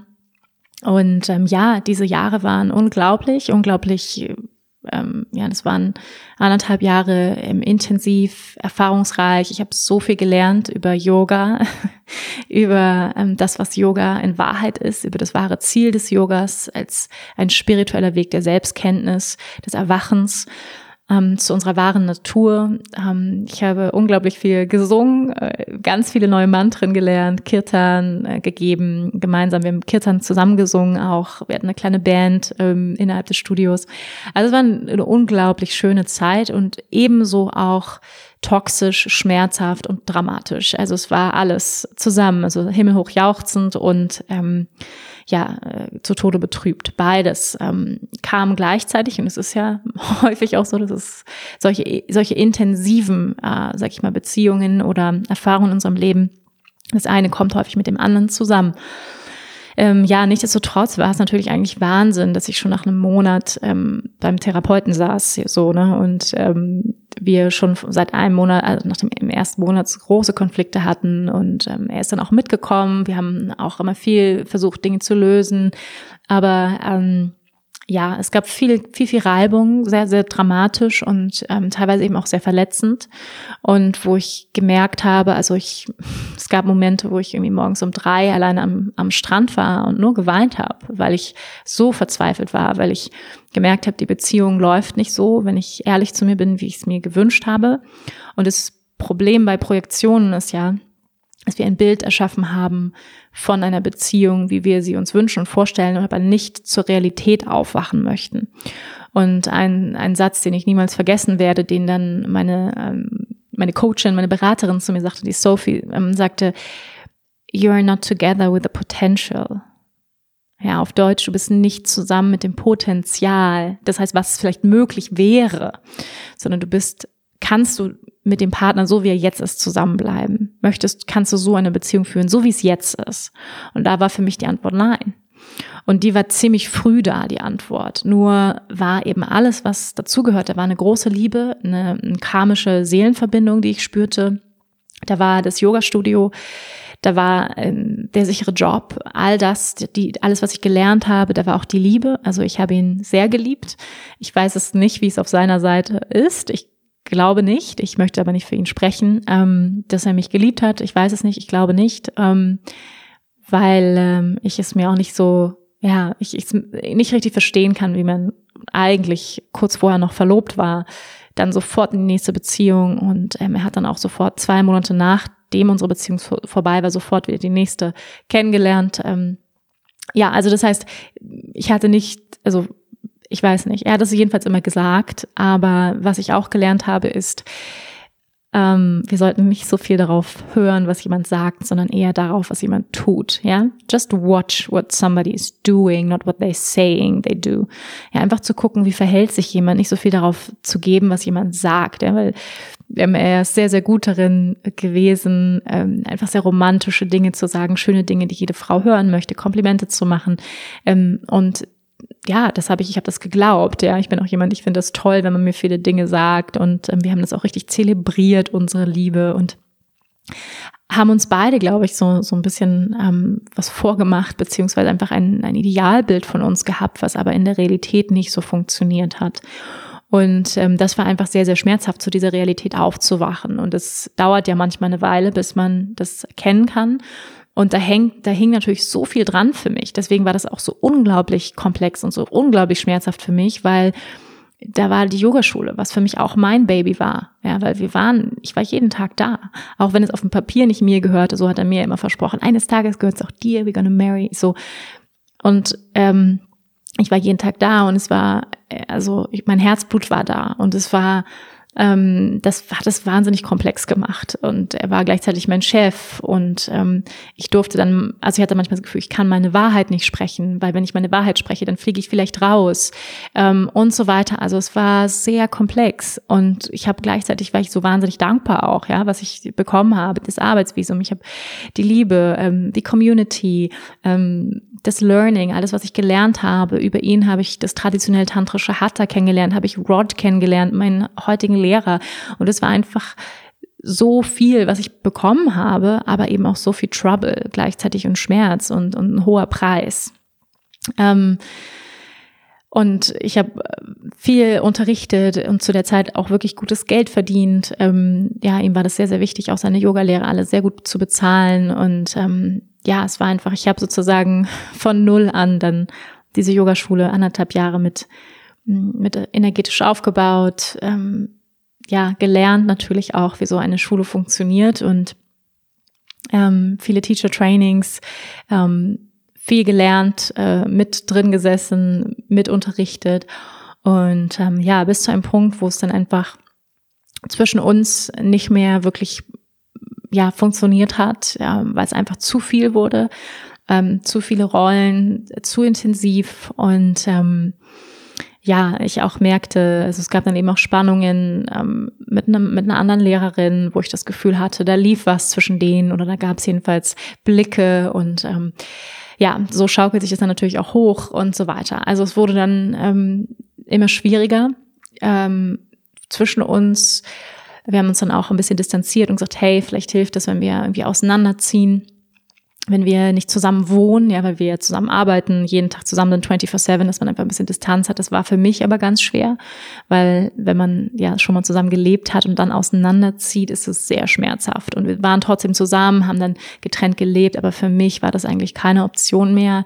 Ähm, das hat für mich auch nochmal so den, das Misstrauen geweckt. Ähm, ja, also ich war dann auch misstrauisch, hatte das Gefühl, ha, vielleicht läuft was mit einer anderen. Es war es war eine schwierige, sehr, sehr schwierige Zeit für mich und ich habe diese Zeit wirklich auch ähm, ganz, ganz viel gelernt. Ähm, ja, ich habe gelernt auch, ähm, dass, dass ähm, ach, so viel über Beziehungen, ja. Ich habe auf jeden Fall gelernt, ähm, gewaltfrei zu kommunizieren. Sprich, ähm, das heißt nicht, dass ich vorher irgendwie gewaltvoll war, aber es heißt, ich war vorher sehr dramatisch. Ich bin sehr schnell in die Emotion gegangen. Ich bin sehr schnell auch ins Blaming gegangen oder ins ähm, ins ähm, ins Opfer, ja, also im, im, ins Opfer zu gehen, ah, du machst alles dies und das. Und ich glaube, ich war sehr viele Jahre ähm, im Opfer in Beziehungen. Und ich habe in dieser Zeit gelernt, dass ich kein Opfer bin und dass niemand von uns ein Opfer ist und niemals ein Opfer ist. Ja, das, das ist immer auch eine, eine Wahl, ins Opfer zu gehen die ist nicht bewusst, aber ähm, ich glaube, ich habe das viele Jahre gemacht, auch in Beziehungen. Ähm, ich weiß nicht, wie viele Stunden ich damit verschwendet habe, mich über Männer zu beschweren bei meinen Freundinnen, also meinen armen Freundinnen, ja, rumgejammert habe über über Männer ähm, und anstatt zu sagen, hey, äh, ich gehe aus der Beziehung oder ich verändere was oder ähm, ich war immer jemand, ich habe immer gekämpft in Beziehungen ähm, ich bin immer, habe mir früh Support geholt, nicht nur in Beziehung, sondern auch in meinem Leben. Therapeuten, Coaches, Heiler, das habe ich immer gemacht, auch in dieser Beziehung. Ich habe wahnsinnig gekämpft ähm, bis zum Ende der Beziehung. Ähm, ja, ähm, habe aber auch gemerkt, ja, wie soll ich sagen, weil es gibt ja dieses so, ja, kämpfen und so weiter. Ich, heute glaube ich, man muss nicht wirklich viel kämpfen, wenn es passt. Ja, also es gibt ja diese blöden wir, Plattitüden, so, wenn es passt, dann passt es einfach. Aber da ist viel dran. Und ähm, ich kann es heute sagen, aus der heutigen Sicht und meiner jetzigen Beziehung, die ist sehr unangestrengt. Das ist sehr, sehr unangestrengt. Das fließt und ähm, ich muss nicht kämpfen, ich muss nicht zum Therapeuten rennen. Und ja, ich glaube, es ist sehr gut, zum Therapeuten zu gehen, wenn man Support braucht. Und viele Paare machen es viel zu spät, ja, viel, viel zu spät, wo das Kind schon in den Brunnen gefallen ist. Das habe ich nie gemacht. Ich bin immer früh, habe ich mir früh Support geholt.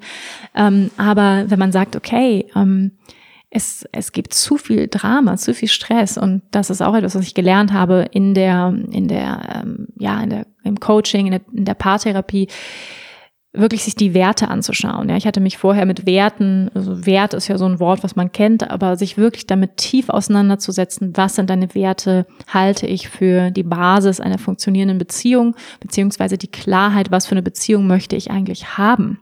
Und damit habe ich mich intensiv auseinandergesetzt innerhalb der Beziehung. Was sind eigentlich meine Werte? Wie möchte ich leben? Innerhalb einer Beziehung. Ich habe mich mit meinen limitierenden Glaubenssätzen auseinandergesetzt, überhaupt erstmal das System kennengelernt, über Glaubenssätze, über den Geist, ähm, all das, ähm, Subconscious Mind, Conscious Mind, Bewusstsein, Unterbewusstsein, all das. Ähm, und habe dann auch gemerkt, ähm, okay, wir haben auch unterschiedliche Werte. Ja, wir haben unterschiedliche Werte und das ist häufig ein Punkt, wo es dann auch innerhalb einer Beziehung in ein ja, an einen Konfliktpunkt kommt, meistens, wenn die Werte sehr unterschiedlich sind. Zum Beispiel, wenn einer ganz, ganz viel Bedürfnis nach Freiraum hat und der andere ein Bedürfnis nach ganz viel Nähe hat. Ja, dann kann, knallt es da zum Beispiel schon mal. Ähm, wenn einer ein Bedürfnis nach Wahrhaftigkeit hat und nach Ehrlichkeit und Transparenz und Kommunikation und der andere macht immer alles mit sich aus und spricht nicht über die Dinge, dann gibt's auch Konflikt. Ja? Also das war ähm, zum Beispiel auch ein Punkt bei uns, ja, dass ähm, ich bin jemand, ich ähm, rede oder beziehungsweise mir ist es ganz wichtig, eine Transparenz zu haben, um eben auch ein Vertrauen zu haben in der Beziehung, um überhaupt zu vertrauen. Ich glaube, es ist die Basis jeglicher funktionierender Beziehung, ist Vertrauen. Und das heißt auch transparent zu sein, zu sprechen. Und da war er zum Beispiel nicht so. Er hat vieles mit sich ausgemacht. Ähm, ich hatte das Gefühl, auch Geheimnisse gehabt. Und das war, das, das fördert nicht das Vertrauen, ja, so auch wirklich über die Gefühle zu sprechen. Das ist mir sehr, sehr wichtig. Und ähm, wie ich finde, die Basis ja, jeglicher Beziehung, Kommunikation. Das heißt, unsere Kommunikation war schwierig. Da habe ich wahnsinnig viel gelernt. Also ich würde sagen, mittlerweile bin ich ähm, ein Experte in, äh, in gewaltfreier Kommunikation geworden. Ähm, das heißt, wie, wie spreche ich mit jemandem, wie äußere ich meine Bedürfnisse in einer liebevollen Art und Weise und in einer Art und Weise, wo ich Verantwortung für meine Bedürfnisse übernehme und nicht ins Blaming gehe, in die Beschuldigung, in die Anschuldigung. Und all das habe ich gelernt, also unglaublich viel ähm, im, im Bereich Beziehungen, im Bereich Yoga, ähm, persönliche Weiterentwicklung und ja, habe dann auch im Nachhinein gemerkt, also im Nachhinein auch reflektiert, wie, wie toxisch unsere Beziehung auch war, ja, wie, wie giftig sie war. Und ich würde schon sagen, wir waren in einer Art von Codependency, also ähm, äh, Co-Abhängigkeit, wem das was sagt, ja, so eine Beziehung, wo mm, also ich definitiv in einer Abhängigkeit war, ähm, in einer sehr unguten Dynamik, die wir hatten, also von Täter und Opfer. Also ich war häufig das Opfer, er war der Täter. Ähm, äh, ja, sprich, ähm, er rastet aus, knallt die Tür, ich bleibe sitzen und heul. Und ähm, was ich gelernt habe, das sind alles, sag ich mal, Dynamiken, die wir wiederholen aus unserer Kindheit, ähm, die wir heilen dürfen in späteren Beziehungen und warum wir auch ganz bestimmte Partner anziehen. Ja, und das, ich habe einfach ähm, gelernt, warum ich auch mir diese Beziehung äh, angezogen habe, warum ich ähm, in diese Beziehung gegangen bin überhaupt. Und ja, ähm, und das waren ja, es war, es war wirklich äh, sehr, sehr toxisch, das kann ich nicht anders sagen. Ähm, und ähm, vor allem auch, weil er definitiv eine, eine Tendenz oder vielleicht auch, ich, ich mag nicht so gern so Labels, aber definitiv narzisstische Züge hat. Ähm, ich glaube, narzisstische Züge haben viele von uns, aber schon extrem. Das heißt, und, und wer sich das mal durchlässt oder damit sich beschäftigt, der weiß, dass zum Beispiel Narzissten einer der ja, der Merkmale von Narzissten ist, dass sie sich nicht, nicht entschuldigen, ähm, niemals, und ähm, immer die Schuld beim anderen suchen. Ähm, und das war zum Beispiel so, ja, dass ich immer geguckt habe, wo ist mein Problem? Ich gehe zum Therapeuten, ich gucke, was ist bei mir, warum, warum ist der so? Ähm, was kann ich verändern? Und ich hatte das Gefühl, ich ver verbiege mich die ganze Zeit eigentlich auch, um ihm zu gefallen, um in dieser perfekten Beziehung, die, ja, die ich mir da so aufgebaut hatte, in meiner Projektion irgendwie zu bleiben im, um, um auch diesen Traum von dem Studio weiterzuleben all das, was wir uns da aufgebaut hatten. Und da habe ich mich einfach auch eine Zeit lang, glaube ich, mir selbst gut in die Tasche gelogen, sagen wir es mal einfach so. Ähm, und, und auch mal den Fehler bei mir gesucht, ja. weil das, ähm, sag ich mal, ist so ein bisschen diese, dieses Bild bei Narzissten, dass sie immer versuchen, andere verantwortlich zu machen. Und ähm, ja, gleichzeitig habe ich ihn auch verantwortlich gemacht, ja, für, für, für mein eigenes Leid und so weiter. Ich hätte auch einfach aus der Beziehung gehen können und hätte sagen können, weißt du was, auf Wiedersehen. Nein, danke. Ja, und, und nicht ähm, in, in dieser Jammerposition zu bleiben, weil das ist eine Position, die ist extrem disempowering, ja, die gibt dir nicht so viel ähm, Selbstverantwortung. Und wäre ich wirklich in die Selbstverantwortung gegangen, hätte ich gesagt, pass mal auf, ähm, die Art und Weise, wie wir kommunizieren, die ist extrem verletzend für mich. Ähm, das tut mir überhaupt nicht gut. Ich möchte so keine Beziehung mehr führen.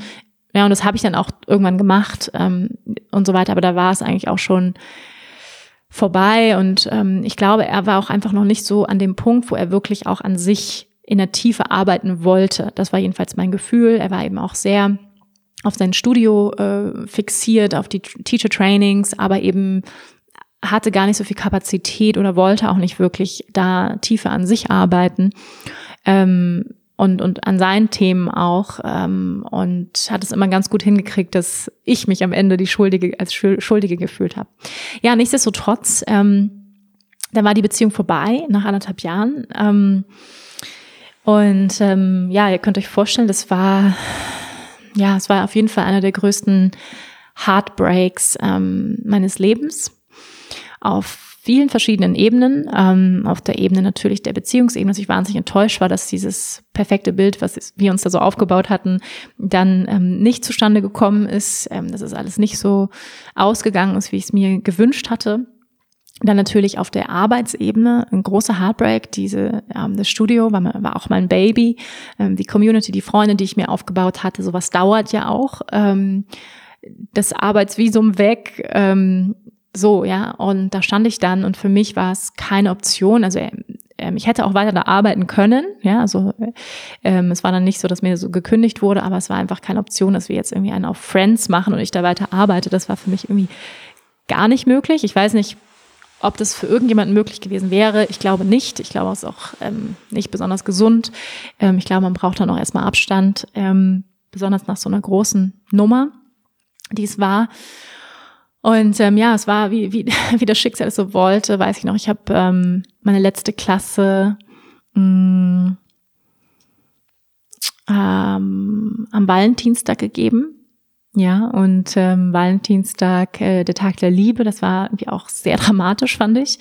Äh, da war dann irgendwie, es war, ich habe eine Free Class gegeben mit 80 Leuten, 100 Leute, irgendwie sowas war dabei. Und ähm, ja, es ging um, es ging um Krishna, es ging um die bedingungslose Liebe, die Liebe zu Gott. Und ähm, ja, bin, bin da rausgegangen mit diesem mit, mit diesem Gefühl auch. Also ich war auch zutiefst dankbar, aber natürlich auch unglaublich gebrochen. Also es hat, ja, ich kann es nicht in Worte fassen. Ähm, jeder, der schon mal einen Verlust erlebt hat, sei es, dass jemand gestorben ist, eine Beziehung. Und ein Beziehungsende kann sich definitiv anfühlen wie ein Tod.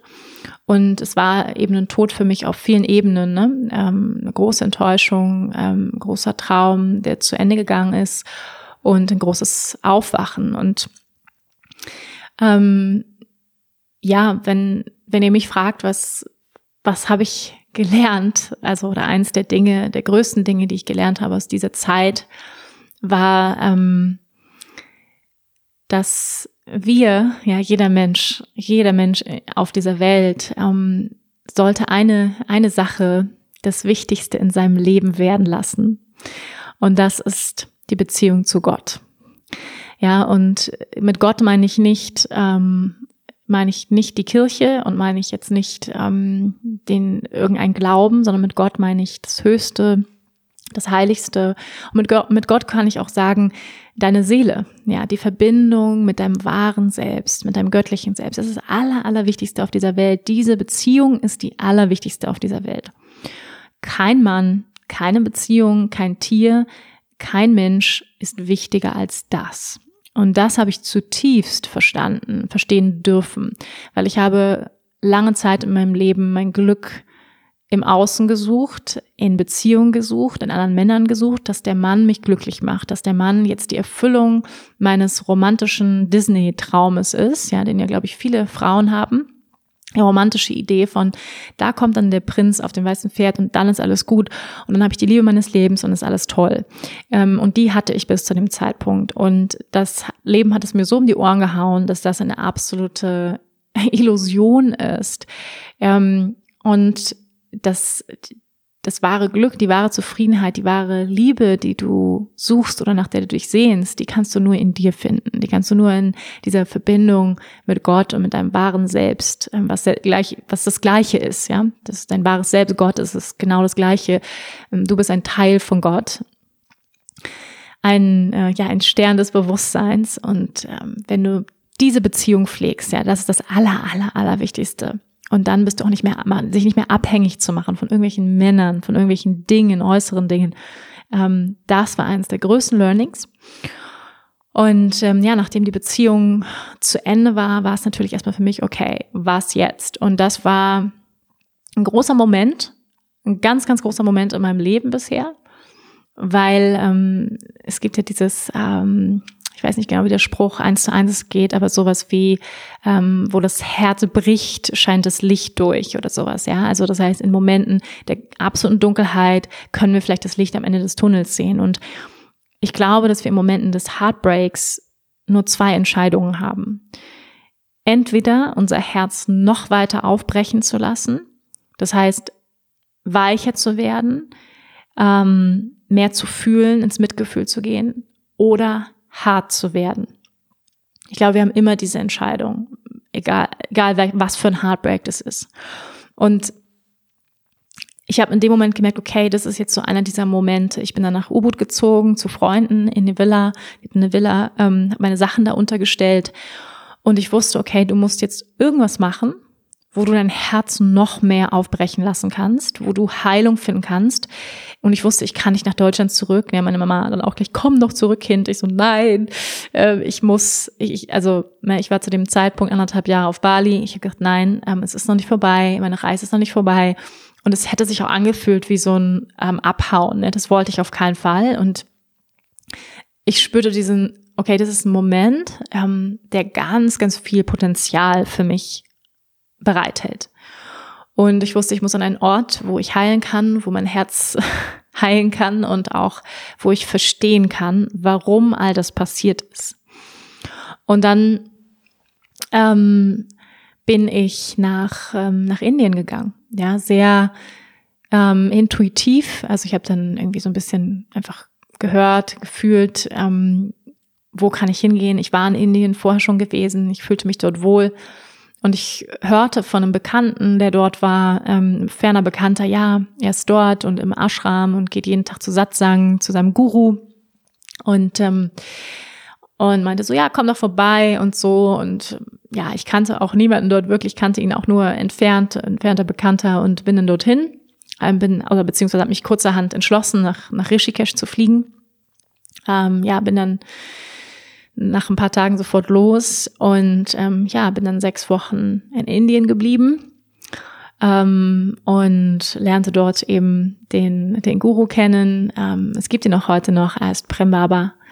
Prem Baba, ja, Prem bedeutet Liebe, Baba sowas wie Vater, also Vater der Liebe könnte man auch sagen.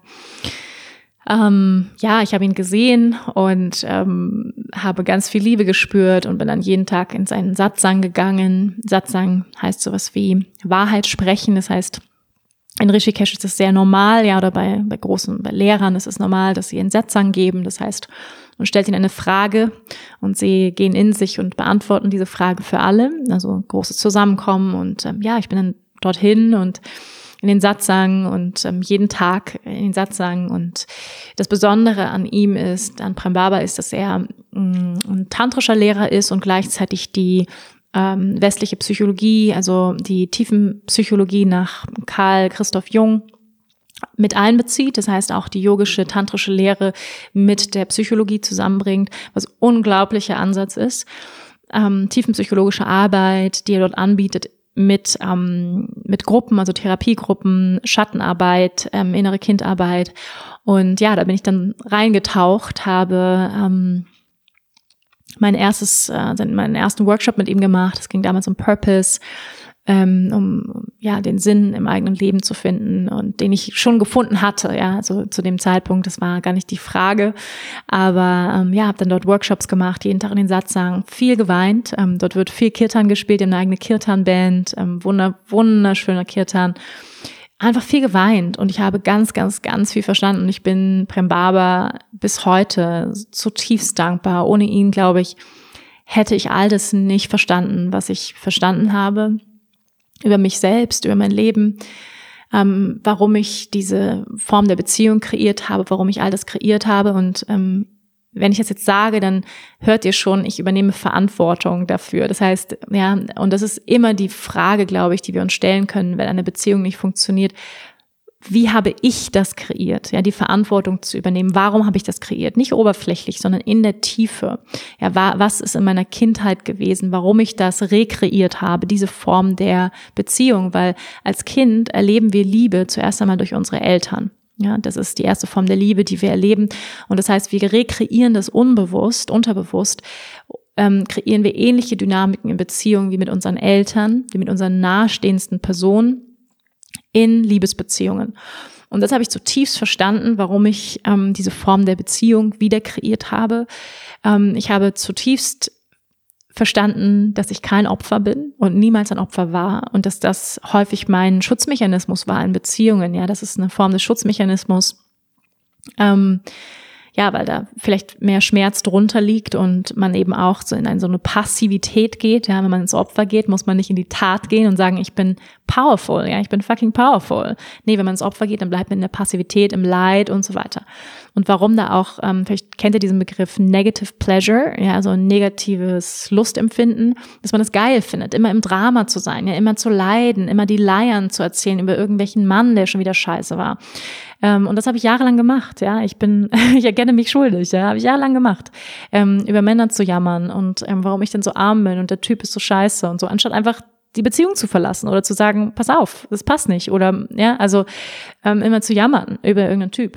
Und ich glaube, ich bin häufig viel zu lange auch in Beziehungen geblieben, wo es eigentlich nicht gepasst hat, oder bin viel zu schnell in Beziehung gegangen, sehr unbewusst, ohne zu wissen, was ich wirklich will, ohne meine Werte wirklich zu kennen, ohne wirklich zu wissen, was ich wirklich in der Tiefe mir wünsche. Also ich habe sehr, weil ich einfach nicht die Klarheit hatte. Ich hatte nicht ähm, die Klarheit und ich hatte auch keinen ruhigen, stabilen Geist, weil ich nicht meditiert habe, beziehungsweise sehr sporadisch zu dem, also vor sechs Jahren.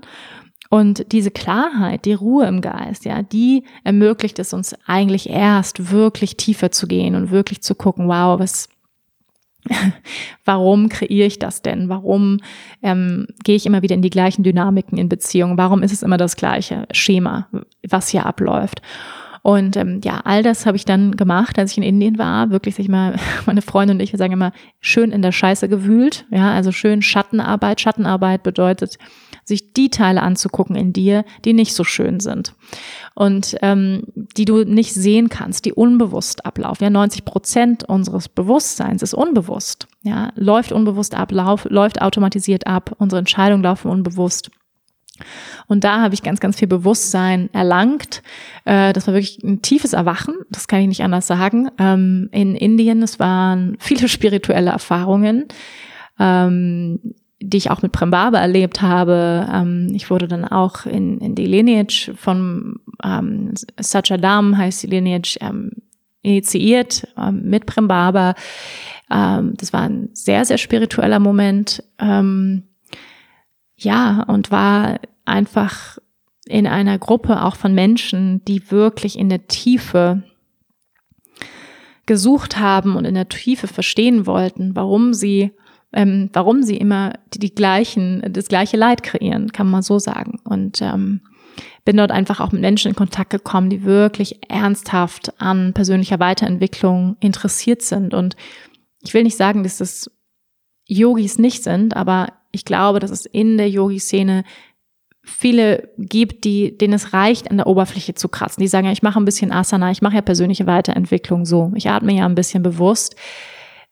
Aber ich glaube, dass Yoga ist ein Türöffner für eine, um dann, und dann können wir entscheiden, ob wir weitergehen möchten. Ja? Also sprich innere Kindarbeit, Schattenarbeit, äh, Traumaarbeit, wirklich tief zu gehen. Ähm, und da äh, habe ich mir das Gefühl, da bleibt es bei den Yogis dann so ein bisschen ähm, oberflächlich und sie wollen nicht wirklich an ihren Scheiß ran.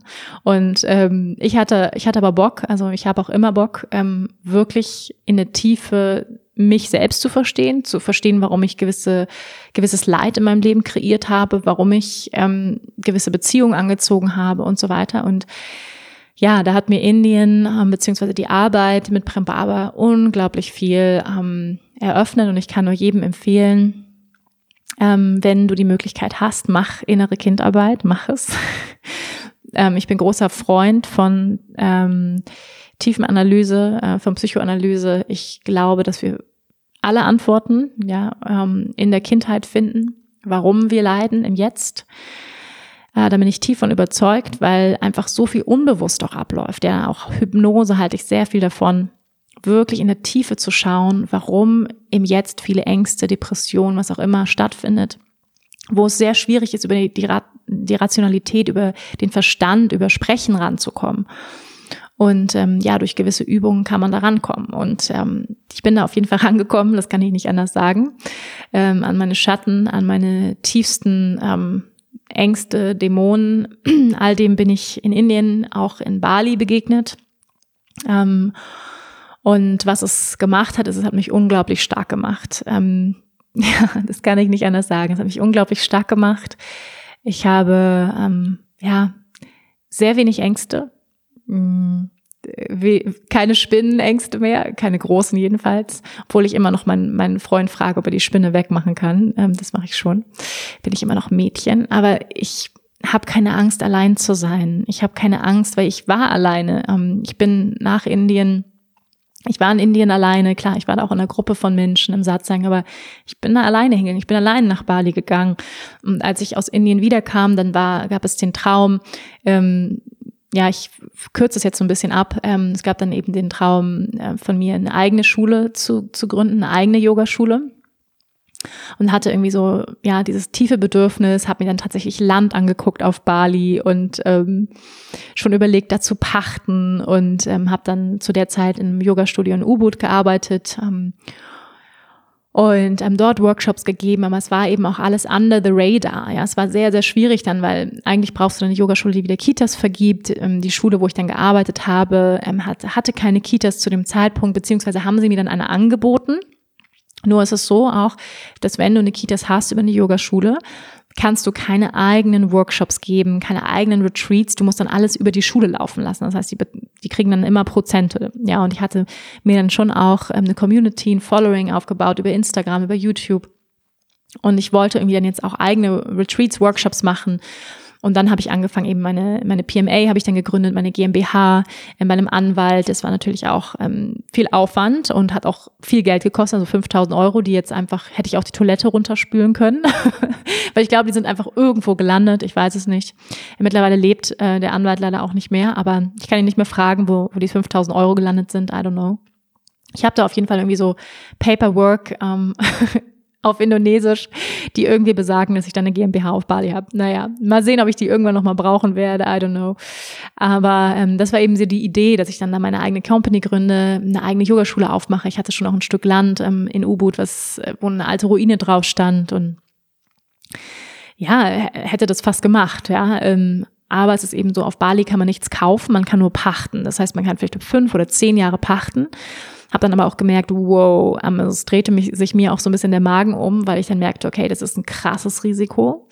Ähm, ich hier alleine als Frau, ich spreche kein fließend Indonesisch, ja, ich konnte nur so ein paar Brocken. Ich habe ehrlicherweise ähm, das wirklich auch, ich konnte das wirklich super schlecht. Ich habe immer mal wieder so einen Kurs gemacht, ähm, im Indonesisch, aber ähm, es ist wirklich auch nicht super einfach und man braucht wirklich viel Zeit und ich habe eben wahnsinnig viel gearbeitet, anderthalb Jahre, weil ich wirklich eigentlich nur in diesem, also in dem, in dem Studio und ähm, ja, mein Leben spielt sich eigentlich ab zwischen Studio, abends mal zum Beach, Sonnenuntergang angucken und dann wieder zu Hause, einmal kurz im Restaurant gesessen und wieder ins Studio, wieder zu Hause. Also das war so mein Leben. Und ähm, ja, also dann, da war wenig Raum, irgendwie die Sprache zu lernen und ähm, ich konnte eben wirklich nur so gebrochen Indonesisch und äh, merkte dann, wow, okay, jetzt hier ein Stück Land pachten, krass. Und meine Eltern sind komplett durchgedreht zu Hause, um Gottes Willen, du verschuldest dich. Und ich hatte auch gar nicht so viel Geld, ne, äh, hätte auch einen Kredit aufnehmen müssen und ähm, Also die sind auf jeden Fall amok gelaufen hier in Deutschland, während ich mir in Bali ähm, Grundstücke anschaute und ähm, ja, aber eben auch ein mulmiges Gefühl hatte. Dann eben sprach ich mit vielen, ähm, die eben dort auch Retreat Center Schulen haben und merkte so, ui, das ist krass. Also so ganz alleine da jetzt so ein Stück Land pachten und da jetzt also von null eine Schala zu bauen und einen Stuhl zu bauen. Aber ich hatte tatsächlich auch schon die Bilder im Kopf. Ich habe mir dann ähm, einen Berater für viel Geld aus Amerika geholt, ähm, dem viel Geld bezahlt für irgendwelche ähm, Businesspläne mit, mit irgendwelchen Kalkulationen. Ich hatte schon den Namen des Studios. Also ich war schon ziemlich tief drin, kann man sagen. Und dann ähm, passierte der Vulkanausbruch. Ähm, genau, das war 2017, glaube ich, ja, 2017 brach ein Vulkan aus auf Bali. 2018, ich bin mir gerade nicht ganz sicher.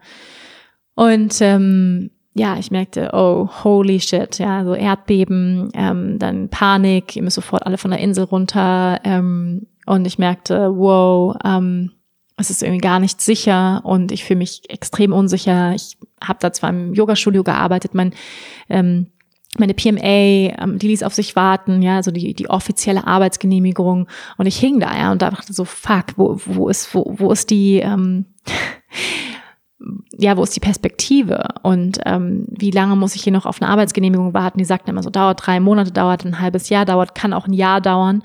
Ähm, und, und spannenderweise bekam ich dann die Arbeitserlaubnis und zwar in dem Moment, wo ich dann in Deutschland äh, mich entschieden hatte, nach Deutschland zurückzugehen, ähm, im März 2018, äh, wo ich dann nach Deutschland zurückgekommen bin, ähm, bekam ich dann die Arbeit, das Arbeitsvisum gleichzeitig irgendwie im Februar oder so per E-Mail geschickt. Und ich dachte nur so, ist nicht euer Ernst, Kinder, jetzt nach einem Dreivierteljahr. Ähm, war nochmal so ein Hint vom Universum, so, ah, möchtest du nicht doch auf Bali bleiben? und ähm, ja, also so, so war die Situation. Ähm, ich ja, ähm, ich habe dann irgendwie zu der Zeit, ähm, klar, ich war noch total heartbroken, gar keine Frage. Ähm, mein Herz war komplett gebrochen. Und trotzdem habe ich dann, ich habe in einem süßen kleinen Dschungelhaus gewohnt in, in U-Boot äh, mit einer ganz lieben Frau. Ich hatte wirklich mit tollen Katzen. Ich habe mich wahnsinnig wohl gefühlt, ähm, habe viel unterrichtet, Workshops gegeben. Das war irgendwie alles schön. Ich hatte auch Freunde in U-Boot. Das war schon schön, aber klar war ich heartbroken, ähm, habe auch mal ein bisschen getindert, ähm, was ich wo ich nochmal einen eigenen Podcast zu machen kann. Tindern auf Bali. Ähm, weil natürlich Bali voll ist von einfach, ich meine, niemand geht nach Bali, um eine ernsthafte Beziehung zu führen. Ja, also wenn du dir einen Heartbreak holen möchtest, auf nach Bali und verlieb dich in Bali, dann kannst, ist der Heartbreak gleich inklusive.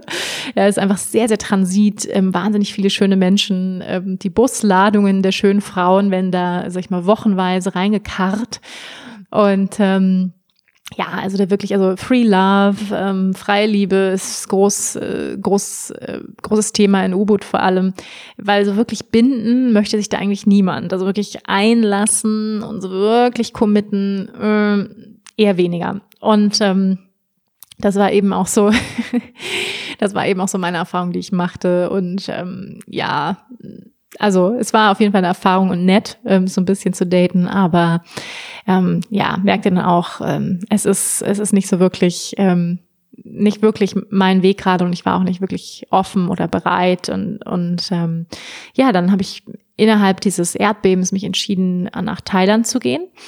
Ähm, bin dann nach Thailand, nach Kopangan, Kopangan oder Kopanyang, wie manche auch sagen, Kopangan wunderschöne Insel, kennt, man kennt sie wahrscheinlich ähm, in der Szene, viele Yogaschulen, Tantra, ähm, ja, und habe mich dann da eingemietet für vier Wochen und bin dann eine Zeit in Thailand geblieben, ähm, auch alleine und ähm, habe dort eben auch einen, einen Kurs gemacht in einer Schule über bewusste Beziehungen gestalten. Das war ein Retreat beziehungsweise ja ein Intensive über zehn Tage, was unglaublich war und unglaublich toll und erkenntnisreich und ich habe auch in diesem Retreat meinen jetzigen Partner manifestiert, das kann ich nicht anders sagen. Ähm, und ich mache noch mal eine eigene Folge zu, wie ich meinen jetzigen Partner manifestiert habe.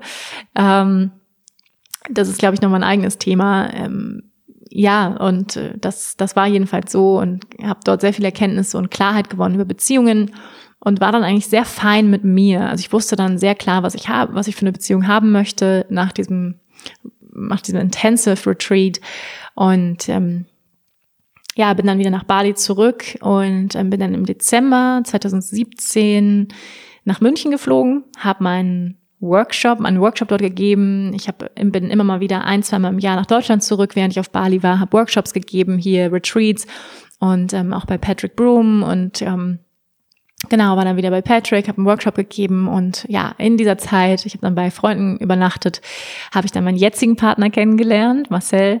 Und ähm, das war auch alles sehr, sehr magic. Das erzähle ich noch mal in einem anderen Podcast, weil sonst ufert das hier etwas aus. Das war auch alles sehr, sehr magic, wie wir uns begegnet sind. Hm, ich weiß jedenfalls, ich saß im Flieger nach Deutschland und dachte, liebes Universum, ich bin mir nicht mehr so sicher, diese ganzen Erdbeben auf Bali, dann ich hatte noch kein Arbeitsvisum, das hat ewig gedauert. Ähm, all das hatte mir so ein Fragezeichen gegeben. Ist es noch Bali ähm, oder was ist jetzt mein Weg? Wie soll es weitergehen? Also ich hatte dieses Fragezeichen, habe auch wirklich das Universum um Guidance gebeten. Das mache ich regelmäßig, ja, wirklich um Guidance zu bitten. Und ähm, boom, da war die Guidance. Ich habe Marcel kennengelernt und ähm, ja, dann äh, war es ziemlich schnell, ähm, ziemlich schnell klar, dass wir zusammengehören, dass wir zusammen sein möchten, dass eine Fernbeziehung Bali-Deutschland ähm, nicht in Frage kommt ich bin dann aber nochmal nach Bali, nach Bali zurückgeflogen, habe dort nochmal ein Retreat gegeben im Januar 2018 und ähm, dann sind wir, dann hat er mich auf Bali besucht, ähm, dann sind wir nochmal zusammen nach Indien geflogen, haben dort eine Season mit Prem Baba gemacht über vier, sechs Wochen. Er ist auch gleich eingestiegen, das hat er auch schon erzählt in seinem Podcast über seinen Weg in die innere Arbeit, innere Kindarbeit, Heilungsarbeit, Schattenarbeit.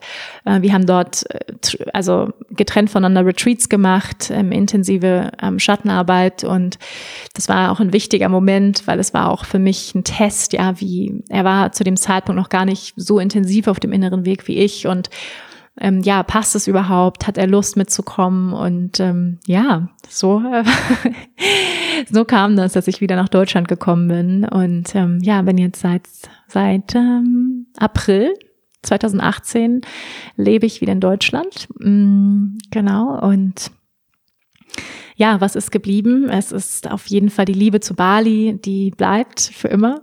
Äh, das ist ein Zuhause für mich. Ich bin seitdem 2018 habe ich mein erstes eigenes Teacher-Training gegeben auf Bali. Seitdem habe ich vier Trainings gegeben, ähm, bin zweimal, habe zwei Teacher-Trainings auf Bali gegeben. Das letzte war 2019 im November. Mhm. Ja, war äh, dieses Jahr habe ich eine Ayurveda, eine Panchakarma-Kur ähm, gemacht, war für, äh, für drei Wochen auf Bali, vier Wochen auf Bali. Ähm, und ähm, ja, ich denke, es wird immer ein Zuhause bleiben, es wird immer ein Magic Place bleiben, wo ich auch immer wieder hin möchte. Ich habe mich erstmal entschieden, wegen der gesamten Klimasituation keine Teacher Trainings mehr auf Bali zu geben, weil ich es ja einfach für unverantwortlich finde, beziehungsweise ähm, möchte ich meinen meinen Talk walken, das heißt meinen Beitrag leisten für eine bessere Welt. Und das bedeutet eben auch für mich, dass nicht unbedingt 30 Menschen wegen mir nach Bali fliegen müssen und Tonnen von CO2 in die Luft blasen müssen. So viele Bäume kann man gar nicht pflanzen, ähm, so viel kann man gar nicht ähm, ja, kompensieren. Und ähm, ja, das ist der Grund, warum ich erstmal gesagt habe, nee, keine Teacher Trainings. Das heißt nicht, dass ich nie wieder nach Bali fliege. Ich werde bestimmt noch mal hinfliegen, aber nicht mehr so frequentiert und ähm, ja, mein, mein Traum vom Yoga-Studio, der ist anders in Erfüllung gegangen als gedacht. Ich habe jetzt ein Online-Yoga-Studio, Rose of Fire, falls ihr es noch nicht kennt, wo, man online mit mir praktizieren kann.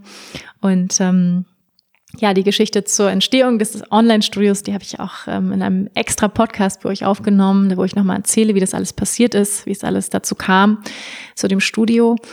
Und ähm, ja, ihr Lieben, jetzt bin ich wieder in Deutschland. Was geblieben ist, ist definitiv ähm, ein Gefühl der Angstfreiheit, der Wildheit ähm, in mir. Also der Wildheit im Sinne von, ähm, ja, ich ich weiß sozusagen ähm, oder ich kenne die Power, die in mir ist, ziemlich gut. Mm, ich habe keine Angst vor meinen inneren Dämonen, vor meinen Schatten, vor meinen Ängsten. Ich habe keine Angst, alleine zu sein mit mir. Ich weiß, dass ich überall auf der Welt ähm, sehr gut klarkommen kann, dass ich alles kreieren kann, was ich mir wünsche in diesem Leben. Ähm, ja, und ich bin sehr, sehr stark daraus hervorgegangen und ich möchte diese Podcast-Folge ähm, damit beenden mit einer Frage, die ihr mir gestellt habt zu meinen Tattoos. Ja, ich habe ja zwei große Flügel auf den Innenseiten meiner Arme tätowiert. Das sind die Flügel von der Göttin Isis, eine ägyptische Göttin. Kennt ihr vielleicht mit großen Flügeln, wird sie dargestellt. Mm, und dieses Tattoo ist entstanden ähm, aus, ja, ich hatte ein Sanskrit-Symbol auf meinem, in meinem linken Innenarm tätowiert am Abaya, das heißt uh, fearless, also angstfrei. und ähm, das ist ausgelaufen und ich glaube, dass es zu tief gestochen wurde und ausgelaufen ist, aber es ist wie soll ich das sagen, das, das Tattoo war eigentlich auch kein Tattoo, was ich dringend wollte, sondern ich wollte irgendwie imagemäßig cool sein und ähm, hatte auch das Gefühl, damals mein, äh, mein Ex-Freund fand das toll, dass ich Tattoos habe und es war eigentlich so kein Tattoo, was ich dringend wollte, sondern es war irgendwie sowas, ja, hey, und dann mach dir doch mal ein Sanskrit-Symbol und es war irgendwie so ein bisschen, und ich habe mich da irgendwie so reinquatschen lassen, ja, und hatte auch das Gefühl, das war ein Grund, warum es ausgelaufen ist, weil es nicht so von innen gefühlt war, dann kein inneres Ja war und ich ähm, soll ich sagen, ich mich von falschen Motivationen nach ableiten lassen, ja, irgendwie um gefallen zu wollen und all das und um mich anzupassen und irgendwie all das, ja. Ähm, und ja, habe dann eben dieses Tattoo gehabt und ist ausgelaufen, also so sah aus wie so ein blauer Fleck rund um das Tattoo. Es war sehr, sehr unschön und ähm, wollte dann eigentlich ein Cover-up und bin dann zu einem Tattoo-Artist gegangen, U-Boot, der nennt sich Spiritual Tattoo, also spirituelles Tattoo. Und ähm, er ist jemand, der ja eigentlich wie ein Schamane arbeitet mit vielen Kristallen, mit ähm, er channelt, er fühlt, was was braucht dein Körper, was möchte deine Haut in Anführungsstrichen. Ähm, ja, er sieht Tattoos auch eher wie eine ja, häufig auch wie eine Kriegsbemalung oder also seine Tattoos sehen auch so aus, sie sind sehr großflächig, ja, so und er arbeitet sehr viel mit heiliger Geometrie, mit heiligen Symbolen. Ähm, sehr reist sehr viel, sehr gefragter Tattoo-Artist. Und es ist nicht so einer, wo man hingeht und sagt, ich möchte jetzt gerne ein Herzchen auf meinen Unterarm oder ich möchte gerne ein Sternchen. Ähm, sowas macht er nicht, sondern ähm, der, den musst du schon auf freie Hand lassen. Und ich bin dann dahin und habe ihm gesagt, ja, hm, so, das ist es irgendwie. Und ich mag gerne symmetrische Sachen, habe ich ihm gesagt. Ich mag symmetrisch. Ich überlege, ob ich nochmal Sanskrit auf der anderen Seite mache oder ja, hast du eine Idee, wie kann man es covern? So, und dann meinte er, ja, leg dich mal hin ähm, und er fühlt dann eben rein, was, was du brauchst oder fühlt rein, was verbindet sich mit dir, mit deiner Seele. Und ähm, ich habe die Augen geschlossen gehabt und, und da war auch kein Spiegel oder so. Und ich bin dann aufgestanden und ich wusste auf einmal, dass er mir Flügel macht. So, und dann bin ich aufgestanden und er sagt, öffne mal die Arme und ich wusste gar nicht, weil ich konnte es auch nicht sehen. Ähm, ich konnte die Innenseite meiner Arme nicht sehen. Er sagt, ähm, I think I get you wings. Ja, also ich glaube, ich gebe dir Flügel. Und ähm, da meinte er, you can fly with your own wings now. Also du kannst jetzt mit deinen eigenen Flügeln fliegen. Das war natürlich ein großer Moment. Also ich habe Gänsehaut bekommen, weil er natürlich die Geschichte nicht kannte. Er kannte nicht diese ganze Geschichte, den Heartbreak, ähm, die Codependency, die Abhängigkeit, in die ich mich begeben habe, ähm, die, die Beziehung, ja, und auch diese, diese Abhängigkeit, die emotionale Abhängigkeit immer vom, vom anderen, vom einen, am anderen Mann und ob er mir Liebe gibt oder nicht und all das. Und meine eigene Power zu erkennen, mein eigenes Potenzial, meine eigene Kraft. Und das war der Moment, wo er gesagt hat, you can fly with your own wings now. Und ähm, das war ein unglaublicher Moment zu erkennen, okay, ähm, also meine eigene Kraft zu erkennen, aber dass ein anderer erkennt, dass das gerade sozusagen das Thema meiner Seele ist oder der nächste transformative Schritt, den ich gegangen bin. Und das war unglaublich freaking powerful. Und ähm, er hat dann angefangen, eben, ich habe dann, okay, mache ich die Tattoos und mir ist ganz mulmig geworden. Hätte, mir war übelst schlecht danach, weil es sind riesige Tattoos. Es ist riesengroß, ja, auf der Innenseite meiner Arme, rechts und links. Und ähm, ja, wir haben dann, wir haben die Sessions dann begonnen. Also es, insgesamt waren es zwölf Stunden Tätowierung. Also ich habe auch davor schon einige Tattoos gehabt und es war unglaublich schmerzhaft natürlich. Ähm, und was ich erst hinterher so richtig realisiert habe, es wird direkt auf dem ähm, Herzmeridian tätowiert. Ja, also das heißt, auf der Innenseite der Arme läuft der Herzmeridian, der Feinstofflichkanal, der zum Herzen gehört. Und also hat sich angefühlt, als ob jemand mit mal einem Messer in mein Herz reingeht und es langsam durchzieht. Also das heißt, dieser Heartbreak, den ich sowieso schon hatte, wurde nochmal, ich hatte das Gefühl, war eine Surgery am offenen Herzen gefühlt. Ich habe sehr viel geweint, sehr viel in, in eine Zahnbürste gebissen. Und ähm, es war sehr in intensiv und ich glaube, alle, die Tattoos haben, wissen, dass ein Tattoo nicht nur auf der physischen Ebene stattfindet, also nicht nur auf der körperlichen Ebene, sondern auch einen, einen energetischen, emotionalen ähm, Aspekt hat, eine Geschichte transportiert, ähm, vielleicht auch was transformiert, was manifestiert. Also es ein Tattoo nicht einfach nur optisch ist, sondern auch was anderes mit bewegt. Und das ist besonders bei ihm so. Ja, er nennt sich auch nicht umsonst Spiritual Tattoo, weil da ganz viel passiert auch und weil er da eben auch so angebunden ist. Und das war sehr intensiv. Und ähm, ja, ich habe eben diese Flügel, diese Eisesflügel mit vielen ähm, heiligen Symbolen, mit einer Schlange, mit verschiedenen Elementen ähm, und äh, mit Sanskrit einmal Abaya, angstfrei und einmal Shraddha. Ja, Shraddha steht bei mir rechts, ähm, bedeutet Faith, also äh, Glaube oder tiefes Vertrauen. Und ähm, ja, das ist vielleicht ein schöner Abschluss für diesen Podcast, womit ich rausgegangen bin um, aus Bali, aus der gesamten Erfahrung, ist ab, absolute Fearlessness, also angstfrei und ähm, Faith. Ja, ich habe ganz großen Glauben, ganz großes Vertrauen. Und ähm, ja, die wichtigste Beziehung, in der ich in diesem Leben bin, ist die Beziehung zu meinem göttlichen Selbst, zu Gott, zum Höheren, zum Größeren ist die allerwichtigste Beziehung. Ähm, und mit mit diesem Fundament, ja, gehe ich ganz anders in jede andere Beziehung und auch in die Beziehung, die ich jetzt habe, in der ich sehr glücklich bin, ähm, sehr eine sehr erfüllte, eine sehr gesunde Beziehung, ähm, in die ich jetzt co-kreiere, in der ich jetzt bin, die ich angezogen habe, die ich manifestiert habe. Ähm, all das ist nicht einfach so passiert, sondern es war sehr, sehr viel Arbeit. ich sage auch immer, ich habe mir die Beziehung, die ich jetzt habe, verdient, ähm, hart erarbeitet. Ähm, und ähm, ja, all die Erkenntnisse, die ich daraus mitgenommen habe, ähm, dafür bin ich sehr, sehr dankbar. Ich bin Bali unglaublich dankbar. Mm, es war, es war quite a ride, kann man sagen. It was quite a ride. Ähm, es war auf jeden Fall ein Ritt. Es war einmal durch die Spülmaschine und hinten wieder raus. Mm, und ich bin unglaublich dankbar, wie stark ich daraus hervorgegangen bin. Ich glaube, ich wäre heute nicht da, wo ich bin heute. Ähm, all die Potenziale, die ich lebe, ähm, ja, die Power, mit der ich kreiere, mit der ich jeden Tag ähm, in, in die Welt gehe. Und ähm, ja, ich bin einfach unglaublich dankbar. Ich bin Mama Bali dankbar für ihre äh, Schönheit, für ihre Brutalität, ähm, für ihre Heiligkeit, für ihr Kali-Dasein, für ihre, ihr Schwert, ja, ihr Schwert, ähm, dein, deine Kleinheit, deine, deine Ängste, dein Ego loszulassen, immer wieder. Ähm, dafür ist Mama Bali einfach einzigartig, unglaublich. Das heißt, wenn du, wenn du sie treffen möchtest, Kali, dann reise nach Bali. Es reimt sich, ja. Bali ist Kali. Ähm, einfach mal vorbeischauen, einfach mal den Arsch aufgerissen kriegen. Viel Spaß. Good luck.